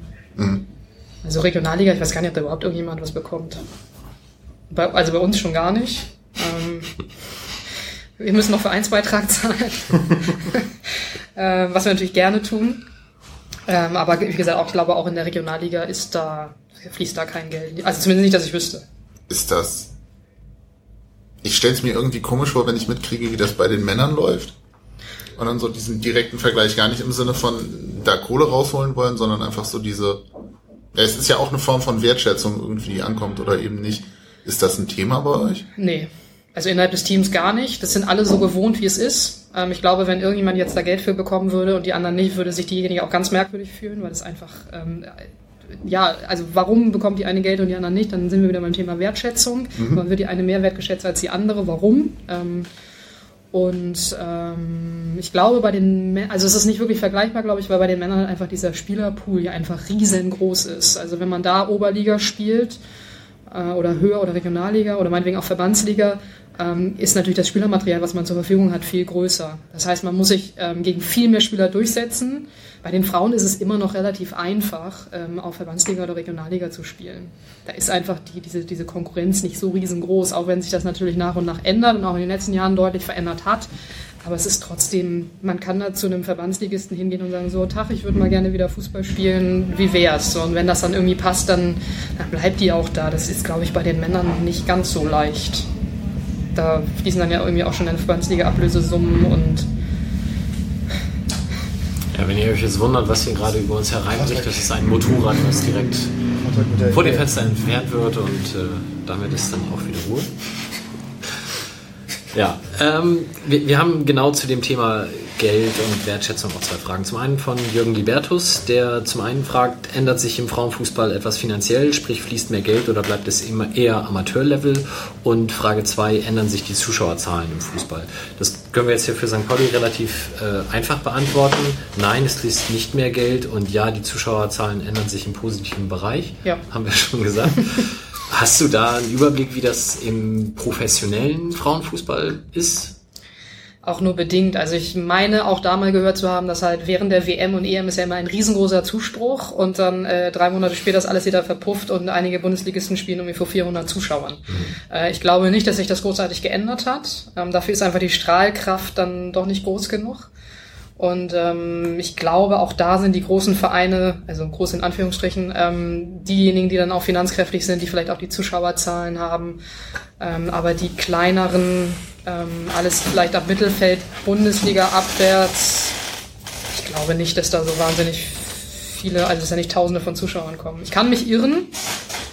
Ähm, nee, vielleicht hat sich da was geändert. Äh, ich glaube aber nicht. Ähm, Du spielst jetzt ja auch für einen Verein, der in erster Linie für seine Herrenfußballabteilung bekannt ist. Wie siehst du denn die momentane Entwicklung, dass halt immer mehr Bundesliga-Vereine, also Herren-Bundesliga-Vereine, auch ihre Frauenfußballabteilung pushen. Weil wenn ich jetzt in die erste Liga gucke, ähm, Bayern ist Tabellenführer, Wolfsburg ist Zweiter, dann kommen mit FFC Frankfurt und SC Sand zwei eher unbedeutende Vereine im Männerfußball dann schon wieder Freiburg und dann haben wir auch noch Leverkusen, Bremen und Köln in der Tabelle, wobei Werder und Köln wohl dann wieder runtergehen. Hoffenheim habe ich noch vergessen. Ist das etwas, was grundsätzlich positiv ist, weil es diesen ganzen Bereich Frauenfußball dann ja auch etwas prominenter macht durch den prominenten Namen oder ist dir das eher egal? Also ich glaube schon, dass, also einerseits ist es gut, weil wenn ähm, die Vereine eben dann vielleicht auch ein bisschen Geld in die Frauenabteilung stecken, ähm, glaube ich schon, dass nochmal auf, eine, auf ein anderes Level gehoben werden kann. Auf der anderen Seite ist es natürlich für die Vereine, die eben keine große, keine große Männerabteilung haben, ähm, sicherlich nachteilig, weil die einfach nicht über diese finanziellen Mittel verfügen. Ähm, und irgendwie der, Charme am Frauenfußball war ja auch immer, dass da so Vereine sind, die niemand kennt. Die spielen dann plötzlich Bundesliga und niemand hat vorher von diesem Verein gehört. Also das ist ja irgendwie, ist ja auch charmant. So, und wenn dann natürlich jetzt nur noch die ganzen Vereine auftauchen, die man irgendwie aus dem Männerfußball kennt, ja, wie gesagt, auf der einen Seite sicherlich positiv, auf der anderen Seite ähm, verliert es vielleicht auch so ein bisschen dann seinen Charme. Mhm. Ich überlege die ganze Zeit, wie hieß denn dieser Serienmeister in den 80ern? Sieben? Nee. Mhm. Ein komischer, ich würde mal Mönchengladbach sagen, aber stimmt natürlich nicht. Habe ich vergessen. Okay, komm ich. Also wir haben zum Beispiel eine Spielerin, die hat äh, damals Bundesliga gespielt bei Heike Reine. Ah ja, genau. Und äh, ich glaube, den kennt auch sonst keiner, mhm. den Verein. Und die waren damals äh, echt gut, richtig stark. Ich weiß nicht, wo sie mittlerweile spielen. Ähm, aber halt, oder auch SC Sand wäre mir jetzt auch nicht unbedingt geläufig, wenn die nicht im Frauenfußball so weit oben stehen würden. Mhm. Äh, und da gibt's halt auch noch so ein, zwei andere, irgendwie, gerade auch in der zweiten Liga, ich meine auch Henstedt-Ulzburg oder Kloppenburg oder wie sie alle heißen. Ähm, ja, und die genießen dann natürlich auch die entsprechende Wertschätzung in ihrem Verein, ne? oder die, oder die, die Aufmerksamkeit, ja, also hoffentlich. möchte Aber zumindest bekommen sie vielleicht ein bisschen Aufmerksamkeit, was vielleicht auch wieder ein bisschen anders ist, ähm, wenn sie in einem Verein Fußball spielen, in dem die Männer einfach die dominierende Abteilung sind. Mhm. Aber ist das umgekehrt nicht auch zumindest vielleicht was, was für mehr Zuschauer sorgen kann? Also jetzt Beispiel St. Pauli, Derby kommen hm, ja möglicherweise auch Leute weil sie eh schon dem Vereinsleben irgendwie im weiteren Sinne angehören und dann mitkriegen, da spielt eine Frauenfußballmannschaft, gehen wir mal dahin. Das kann ja auch einen positiven Effekt haben. Definitiv. Also das wäre natürlich dann der Idealfall. Ne? Also ich glaube schon, dass einige Leute auch zu uns kommen, weil sie halt einfach St. Pauli-Fans sind. So, und das ist dann, durch Zufall ist es dann irgendwie auch zum Frauenfußball gekommen, aber es ist in erster Linie tatsächlich auch der Verein. Und dann stellen sie fest, Mensch, die Mädels können irgendwie auch kicken, die sind alle total nett und das macht irgendwie Spaß da. Ähm, und dann bleiben sie dabei. Aber ähm, nicht umsonst hat ja irgendwie, haben ja die anderen Vereine in Hamburg vielleicht einfach nicht so diese Fanbase, wo dann einfach mal Leute hingehen und sagen, Mensch, äh, ich finde den Verein gut, ich bin da Fan von und deswegen gehe ich jetzt zum Frauenfußball. Also klar, das wäre natürlich sehr, sehr schön, wenn es dann so wäre. Wir haben von Twitter-User Kodi29D. Äh, zwei Fragen haben wir von ihm schon mehr oder weniger beantwortet. Die dritte Frage ist, wie ist die Wahrnehmung, wird man als Fußballerin immer noch von den Männern belächelt? Das haben wir jetzt eben schon so ein bisschen angerissen. hast du im, im Verein die Wahrnehmung, dass die Abteilung Frauenfußball äh, vollständig angenommen wird? Müsst, werdet ihr noch irgendwie belächelt oder? Schwierig. Ähm, ich glaube nicht. Wie es jetzt genau im Verein ist, kann ich gar nicht so sagen. Ich weiß, dass damals, als die Abteilung gegründet wurde, wurden wir sehr belächelt. Also Frauen und Fußball, das war so, äh, was soll das? Ähm, das hat sich, glaube ich, doch deutlich gewandelt. Ähm, es wird sicherlich den einen oder anderen geben, der ist immer noch belächelt. Äh, für mich persönlich kann ich sagen, dass ich da eigentlich nie negative Erfahrungen gemacht habe, auch wenn die Leute nicht immer gesagt haben, ach so, du spielst Fußball, ah ja. Naja gut, okay. Dann haben sie gefragt, wo man denn spielt und welche Liga und konnten damit nicht wahnsinnig viel anfangen. Mittlerweile ist es so, wenn mich die Leute fragen, äh, wo spielst du denn? Und ich sage, ja, bei St. Pauli, ach, dann spielst du ja bestimmt Bundesliga. Da ich immer so, nee, nicht ganz, ein ganz klein bisschen drunter. Ähm, aber eigentlich die meisten Leute, mit denen ich spreche und die, ähm, die, mit denen ich halt erzähle, dass ich Fußball spiele, die sagen immer, ach echt, das ist ja cool, wo spielst du denn und welche Position und so. Also eigentlich ist das Feedback immer relativ positiv und ich glaube auch die öffentliche Wahrnehmung hat sich da doch sehr geändert. Ne? Also damals, als ich weiß nicht, 1990 oder so oder 88 die Frauen dann das erste Mal Europameister geworden sind und Kaffeeservice bekommen haben, ja okay. Also da lache ich ja aber selber drüber. Das ist so absurd. Ähm, und mittlerweile ist ja einfach ähm, ähm, ist einfach ja auch die ganze öffentliche Wahrnehmung doch eine ganz andere. Ich glaube, dass ähm, Fußball, Frauenfußball ähm, mittlerweile ein anderes Bild hat in der Öffentlichkeit und die Leute sollen einfach mal echt zu einem Live-Spiel gehen. Im, Im, Fernsehen sieht es wahnsinnig langsam aus. Live ist es irrsinnig schnell und wahnsinnig athletisch, hat sich extrem verändert in den letzten 20 Jahren. Also ich glaube, da kann der ein oder andere, der dann da steht mit seinem Bier und den nicht mehr so sportlichen Figur vielleicht, ähm, sich dann noch eine Scheibe von abschneiden. Wobei ich den Eindruck tatsächlich inzwischen auch im Fernsehen habe. Ich gebe zu, dass ich in den 90ern oder so, die ersten Male, wo dann Frauen-Fußball-WMs auch im Fernsehen kamen, auch dachte, okay, ja, nein. Also weil eben gefühlt sehr langsam und ähm, es gab dann immer so dieses Klischee, ja, das ist ja viel fairer und die stehen sofort wieder auf, wenn sie umfallen und Dinge, das, das mag alles zugetroffen haben, aber ich fand das vom Fußballerischen schon noch eine sehr große Diskrepanz. Inzwischen, und jetzt auch die letzte WM, fand ich das schon extrem sehenswert teilweise. Also es sah schon richtig gut aus und von daher hat man da schon auch den Eindruck, dass da jetzt irgendwie ganz viel Evolution auch gut gemacht wird auf den Herrenfußball, was, was so das Leistungsniveau angeht. Von daher ja, ich denke immer, man kann halt Herren- und Frauenfußball, eigentlich ist es unfair, die beiden zu vergleichen.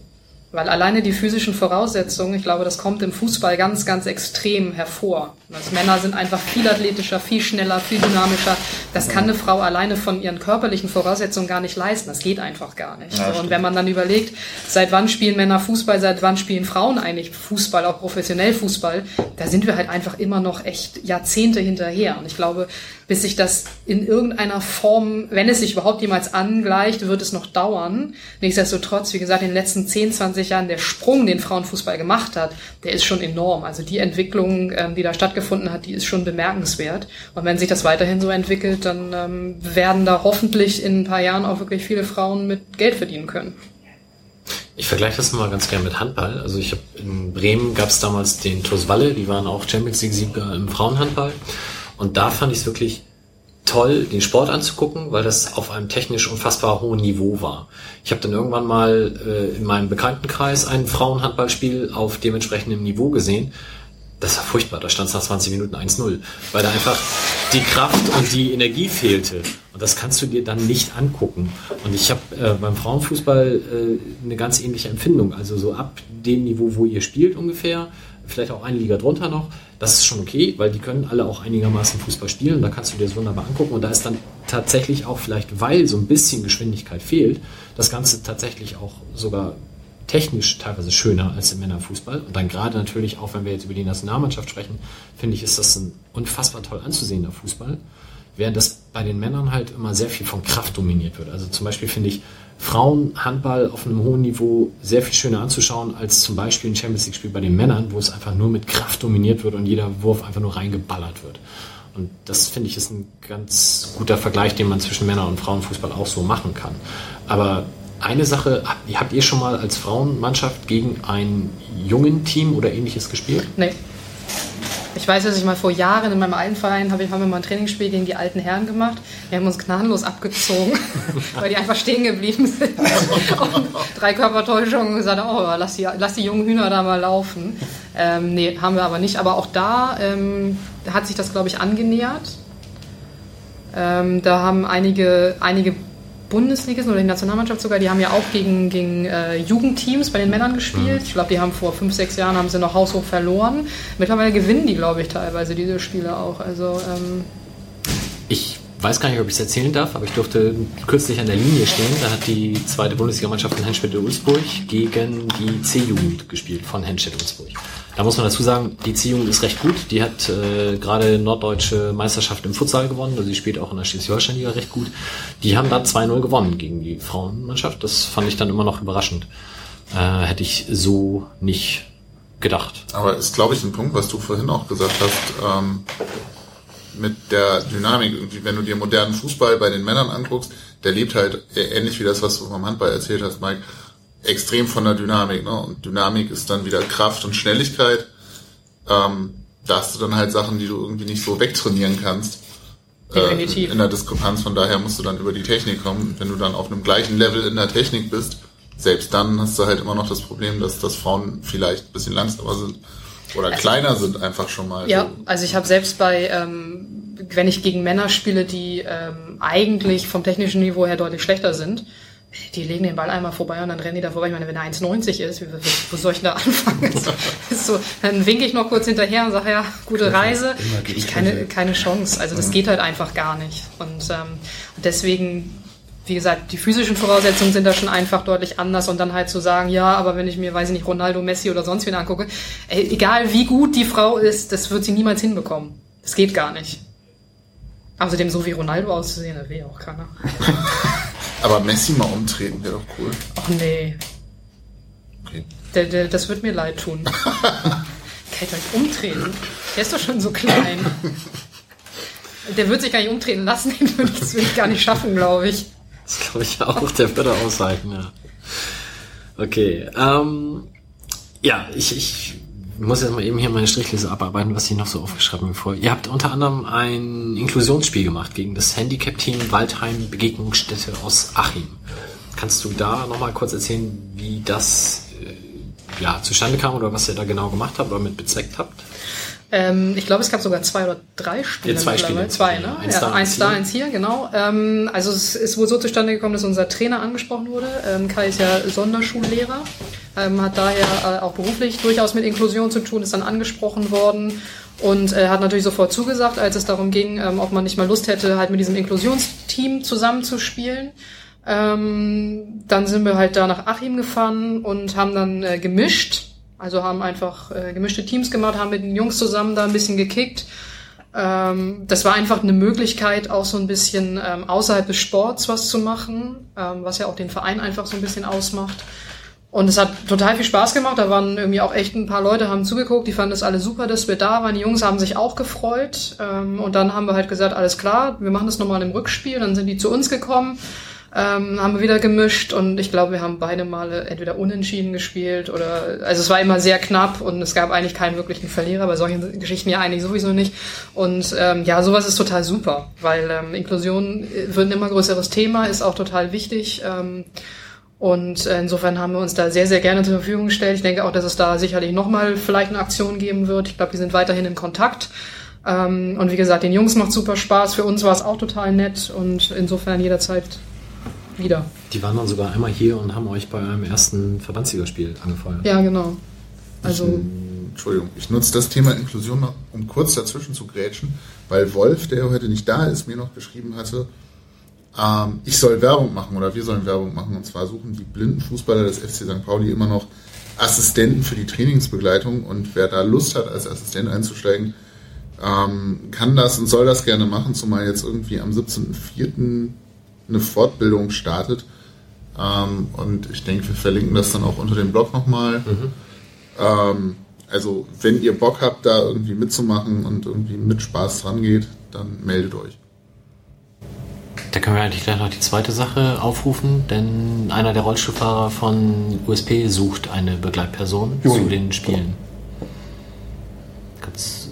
Der, der meldet sich am besten im Fanladen oder? Äh, der kann sich beim Fanladen melden. Es gibt aber auch vom Verein aus den Aufruf dazu. Äh, und dann wird es wahrscheinlich auch den Link dazu im Blog geben. Gut. Ja. Stimmt, das stand auch auf der Vereins-Homepage. Ja. Das kann ich da nochmal verlinken. Okay. Sehr schön.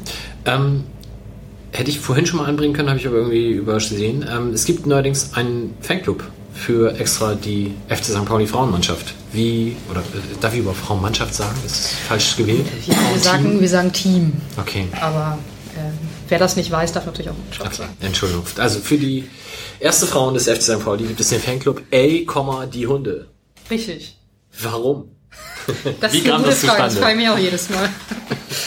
Ähm, ja, die Entstehungsgeschichte ist ein bisschen mysteriös. Ich habe sie auch noch nicht so ganz durchblickt, ähm, aber die waren auf einmal da. Also es waren irgendwie so vier Leute, glaube ich, oder fünf am Anfang, wirklich äh, eine kleine Runde. Und äh, die waren auf einmal da und die haben uns überall hin begleitet. Und es war ganz verrückt. Und wir haben, äh, was machen die da und warum? Und aber total super, ist ja voll, voll, voll cool irgendwie. Die waren letztes Jahr ähm, wir sind jetzt die letzten Jahre immer zu äh, Union Berlin gefahren und haben da am Tag des Mädchen- und Frauenfußballs teilgenommen. Ähm, und dann sind die auf einmal letztes Jahr da auch aufgetaucht und standen dann da und haben uns da supportet. Und die sind nur dahin gefahren, weil wir dahin gefahren sind. Und ich, ich selber bekloppt. Also, ich nichts Besseres zu tun, als am 1. Mai mit uns da irgendwie zu Union Berlin zu fahren, dann noch dieses Fußballspiel anzugucken und wieder nach Hause zu fahren. Offenbar nicht. Ähm, haben noch ein paar andere Leute da aktiviert und dann standen da echt, ich weiß nicht, 20 Leute am Rand und haben sich das Spiel angeguckt und waren als äh, Fans des FC St. Pauli deutlich zu erkennen und auch zu hören. Ähm, ja, wie gesagt, wo sie genau herkommen, kann ich auch gar nicht sagen. Vielleicht frage ich sie nochmal. ähm, aber es ist ganz fantastisch, dass sie da sind. Äh, die Fanbase äh, erweitert sich auch immer mehr. Ähm, es ist tatsächlich ein offizieller äh, Fußball, Frauenfußball-Fanclub. Ähm, und drumherum gibt's dann halt auch noch diverse Leute, die jetzt nicht unbedingt zum Fanclub gehören, also nicht Mitglied sind, aber trotzdem irgendwie da sind, auch mit den Jungs und Mädels zusammen. Und äh, ja, also ganz fantastisch. Das Besseres kann ja nicht passieren, dass da Leute sind, die irgendwie Bock haben, einen anzufeuern und dann irgendwie einen Fanclub gründen. Also fantastisch. Gibt's das auf dem Niveau oder auch meinetwegen in der Regionalliga bei einem anderen Verein auch? Weißt du da was von? Nee. Also ich weiß nichts derartiges. Habe ich zumindest noch nicht erlebt. Fußballfans, ne? Ja, echt. Gut. Ja, mit eigenem Banner auch und alles und es hängt dann da und man denkt so, es sieht schon nett aus. weißt du denn, wie sie auf den Namen gekommen sind? Ja, das kommt aus einem Lied. Ey, die Hunde? Ey, die Hunde. Das ist irgendwie, ich glaube, von Mülheim Asozial, heißen sie so. Oh ja. Von irgendeiner Punkband. Da gibt es ein Lied, da kommt dann vor, ey, die Hunde. Mhm. Na dann. Habe ich auch gesagt. Da werden ja bestimmt Leute auch die Sendung hören, die können das ja dann in den Kommentaren mal auflösen, ja, genau, wie denn der Name gerne. so zustande kam. Gerne mit YouTube-Verlinkung zum Lied, das finde ich immer besonders schön. Das, das funktioniert bestimmt. Ansonsten sage ich denen kurz Bescheid, dann äh, machen die das bestimmt. Ja, sehr schön. Ähm, wenn ihr denn in die Regionalliga aufsteigen solltet, und wir haben jetzt schon gelernt, es muss A noch die Saison als erster beendet werden, B muss dann eventuell noch ein Aufstiegsspiel und so weiter, ähm, dann ist ja Klassenerhalt das logische Ziel. Wie lange machst du das dann noch? Das ist eine sehr gute Frage. Vielen Dank. Ähm, das weiß ich noch nicht so genau. Also ich habe immer gesagt, solange irgendwie der Körper mitmacht und solange ich noch Spaß habe und wenn das halt noch ein bisschen dauert, dann ist das so. Oder wenn Kai mich rausschmeißt und sagt, so, jetzt, du bist zu alt, weg damit. Ähm, Nee, also ich kann es tatsächlich nicht sagen. Also ich hätte schon Bock noch, äh, also ich mache auf jeden Fall noch weiter ähm, und hätte auch, habe auch Bock irgendwie noch mal Regionalliga zu spielen. Das ist für mich dann das erste Mal. Äh, diverse andere Spielerinnen bei uns haben das ja schon hinter sich. Ähm, ja, mein Gott, irgendwie im, im höheren Alter, sage ich mal, noch mal Pokalfinale, Regionalliga. Das Beste kommt zum Schluss. Und dann, wie, und dann, wie gesagt, mal gucken, was dann kommt. Es kommen ja auch jedes Jahr äh, viele tolle junge neue Spielerinnen nach und ähm, irgendwann wird dann sicherlich auch mal vorbei sein.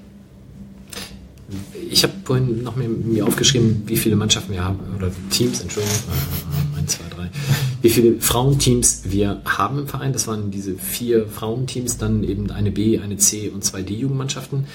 Da fällt man natürlich drüber, es gibt keine A-Jugend. Das ist, weil im Frauenbereich die A-Jugendspielerinnen dann schon im Frauenbereich mitspielen. Ist das richtig oder ist das Zufall? Ähm, nee, ich glaube, das ist tatsächlich so. Ich weiß gar nicht, ob es mal zwischendrin eine A-Jugend gab. Äh, da gab es aber irgendwie nur drei oder vier Teams und das hat sich dann alles wieder äh, aufgelöst, weil es einfach keinen Sinn macht. Wir mhm. haben aber eine U21. So, und die spielt im Frauenbereich. Ähm, da können dann die Spielerinnen, die aus den W-Mädchen kommen, können da reingehen erstmal, sich ein bisschen an das Frauenniveau auch gewöhnen. Das ist ja schon noch ein bisschen was anderes, als wenn man Mädchen spielt. Ähm, und ja, und dann muss man mal gucken, wie die sich entwickelt äh, oder wie sich das Team entwickelt, ob man da vielleicht die Möglichkeit hat, auch nochmal höher zu gehen, dass ähm, eben die Spielerinnen dann auch gleich schon an ein entsprechendes Niveau vielleicht gewöhnt werden, dass vielleicht Spielerinnen, die verletzt waren oder Spielpraxis brauchen, da dann auch mit reingehen. Ähm, das muss man einfach mal schauen. Die ist ganz neu gegründet worden jetzt vor der Saison, das Team. Ähm, es ist so ein bisschen der nächste Schritt, halt im Frauenbereich auch ähm, ein bisschen breiter aufgestellt zu sein. Und da muss man einfach mal schauen, wie sich das entwickelt. Kann denn jemand, der jetzt zuhört und sagt, ich wollte immer schon mal bei St. Pauli spielen und würde mich da jetzt gerne beteiligen. Gibt es momentan sowas wie einen Aufnahmestopp oder nimmt die Frauenabteilung? Also ich glaube, soweit ich weiß, die zweite Frauen, ähm, die ja sehr breiten sportorientiert ist, die nehmen auf jeden Fall immer auf. Soweit ich weiß, haben die keinen Aufnahmestopp. Ich glaube, der Kader beträgt auch 50 Leute oder so, keine Ahnung. Ähm, und äh, bei, bei uns ist es so, dass ähm, wir jetzt schauen müssen, wie zur neuen Saison eben, äh, also wie die sportliche Voraussetzung ist, wo spielen wir überhaupt, welche Spielerin hört eventuell auf und so weiter. Da muss man dann einfach mal schauen schauen, aber letztendlich, klar, bewerben kann man sich immer. Mhm. Ähm, da gibt's ja eine, die allgemeine E-Mail-Adresse, die, glaube ich, auch auf der Homepage zu finden ist. Ähm, einfach anschreiben, mal fragen und äh, die Möglichkeit gibt's immer auf jeden Fall. Und aktuell trainiert ihr dreimal die Woche? Genau. Ja. Das ist dann aber auch schon oberste Grenze neben dem Job, oder? Ja, für mich schon. Also dreimal die Woche bloß am Wochenende Spiel, das ist schon viel. Ja, definitiv. Und Regionalliga wäre dann ja auch schon ein bisschen weitere Reisen. Ja, so, also einige schon, klar. Ähm, wenn der HSV jetzt nicht runtergehen sollte, hätten wir allerdings dann, wenn wir den Aufstieg schaffen, fünf Hamburger Teams in der, okay. in der Regionalliga. Das heißt, äh, zehn Spiele oder, oder acht Spiele dann wären dann schon mal innerhalb von Hamburg.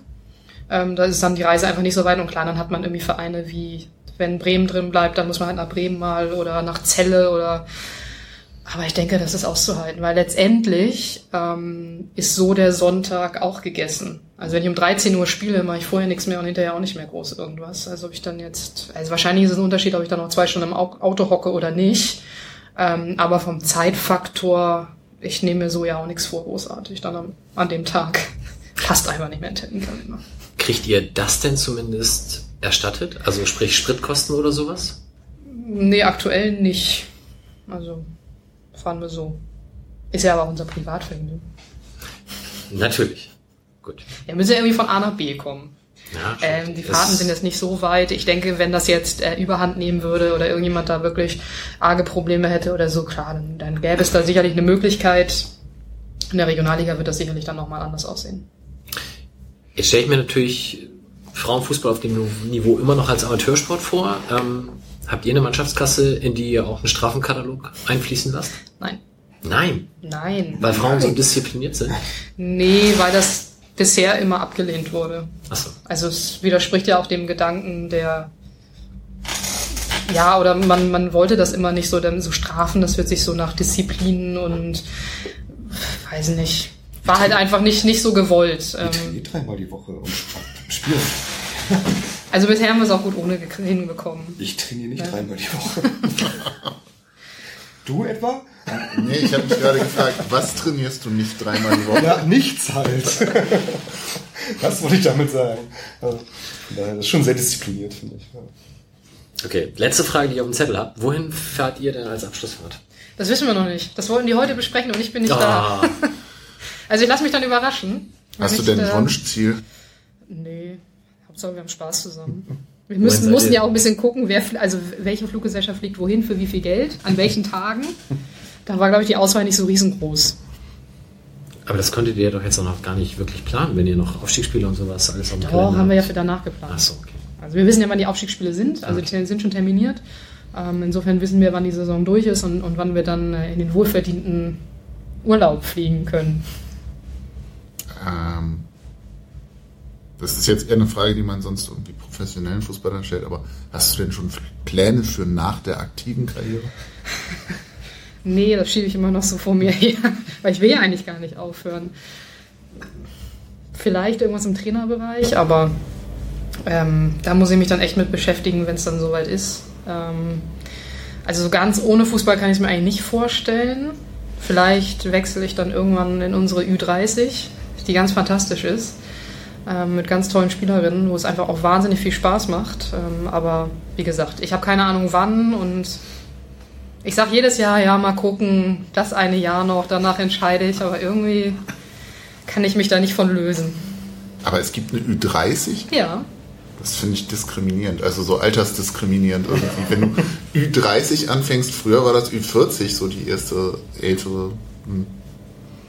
Aber bei den Männern sind doch Senioren auch schon ja. Ü30, ab, oder? Ab, ab, ab 32, glaube ich, darfst du in der alten Herren spielen. Oder alte Herren, okay. Genau. Also dann finde ich Ü30 schöner als alte Frauen. Ja. Müsste es dann nicht analog alte oder Damen super, super Seniorinnen oder so. Wobei so alte Damen ist auch irgendwie Mist, oder? Ja, also. Alte Damen und alte Frauen klingen auch noch halt schlechter als alte Herren. es sollte halt einfach, oder es war, glaube ich, der Wunsch, dass es ein Team gibt, wo halt die älteren Spielerinnen einfach dann zusammenspielen und nicht immer mit den ganzen jungen Hühnern. Es gab ja auch mal eine Ü30-Staffel tatsächlich. Also es war auch so ein bisschen darauf ausgelegt, dass halt die älteren Spielerinnen dann ihre eigene Staffel bekommen und man halt niemand mehr hat, der irgendwie 20 ist und die, die Linie rauf und runter sprintet, während man daneben steht und sagt, oh, so viel wollte ich mich jetzt heute eigentlich nicht mehr bewegen. ähm, was jetzt die Leistung überhaupt nicht schmälern soll. Ähm, und die hat sich aber leider letztes Jahr dann aufgelöst. Also ich glaube, da waren am Ende noch vier Teams drin. Das macht ja auch keinen Spaß, wenn man dann fünfmal im Jahr gegen das gleiche Team spielt. Äh, und dann, jetzt spielen die im regulären Betrieb mit, im Siebener Bereich, im, im Sonderbereich, ähm, Sonderklasse und äh, schlagen sich da, glaube ich, ganz gut. Also Alter spielt, äh, ist da manchmal nicht das Wichtigste. Ist natürlich die Erfahrung, die da riesengroß ist. Da, das ist mein Ziel, da nochmal zu spielen. okay. Gut. Ich habe meinen Fragezettel abgearbeitet. Habt ihr noch etwas, was ihr Inga fragen möchtet? Mir ist tatsächlich eben noch schon aufgefallen, dass mein Redebeitrag in der zweiten Hälfte dann doch deutlich gegen Null sinkt, fast sank. Also je mehr es um Fußball-Sachverstand ging, desto weniger habe ich mitgehalten hier. Ähm, ja. Es war trotzdem schön mit dir. Danke. Ihr seht doch toll aus mit euren Kopfhörern. Stimmt, Stefan ist der Einzige ohne Kopfhörer heute. Möchtest du noch was mit auf den Weg geben? Außer, dass alle am 5. Mai um 15 Uhr sich bitte in der Hagenwegstraße genau. werden. Äh, den Termin auf jeden Fall vormerken. Ansonsten freuen wir uns, wie gesagt, über alle Interessierten, die einfach mal den Weg zu uns finden. Ähm, vielleicht bleibt ja der ein oder andere dann doch dabei. Es muss ja nicht jedes Spiel sein. Ich kann auch verstehen, wenn man keine Lust hat, morgens um neun äh, aufzustehen und dann bei, weiß ich nicht, äh, fünf Grad Regen äh, sich hier in die Feldarena zu stellen. Wir freuen uns trotzdem, wenn ihr es tut. Ähm, ja, also wie gesagt, jeder Zuschauer, ähm, der extra kommt, ist, ist ähm, super willkommen und ähm, ja, es macht Spaß, uns macht es auf dem Platz Spaß. Äh, den Fans macht es ähm, neben dem Platz wahnsinnig viel Spaß und ähm, ja, wenn wir das mit vielen Leuten teilen können, ist das uns sehr recht. Welch schönes Schlusswort. Dann bleibt mir nicht mehr viel zu sagen, außer euch allen noch einen schönen Abend. Und wir sprechen uns dann wahrscheinlich in drei, vier Wochen wieder. Und wir haben noch ganz illustre Gäste für die Saison geplant. Ich setze uns jetzt einfach mal selber unter Druck. Und dann gucken wir mal, was da noch. Vielleicht kann ich rauskommt. ja als äh, Meisterin und Pokalsiegerin noch mal wieder. Ah, das wäre natürlich. also ein Double-Gewinner hatten wir noch nie. Jetzt setze ich mich aber unter Druck. Das äh, ist nicht so gut. okay, dann schönen Abend. Bis denn. Tschüss. Tschüss. Tschüss.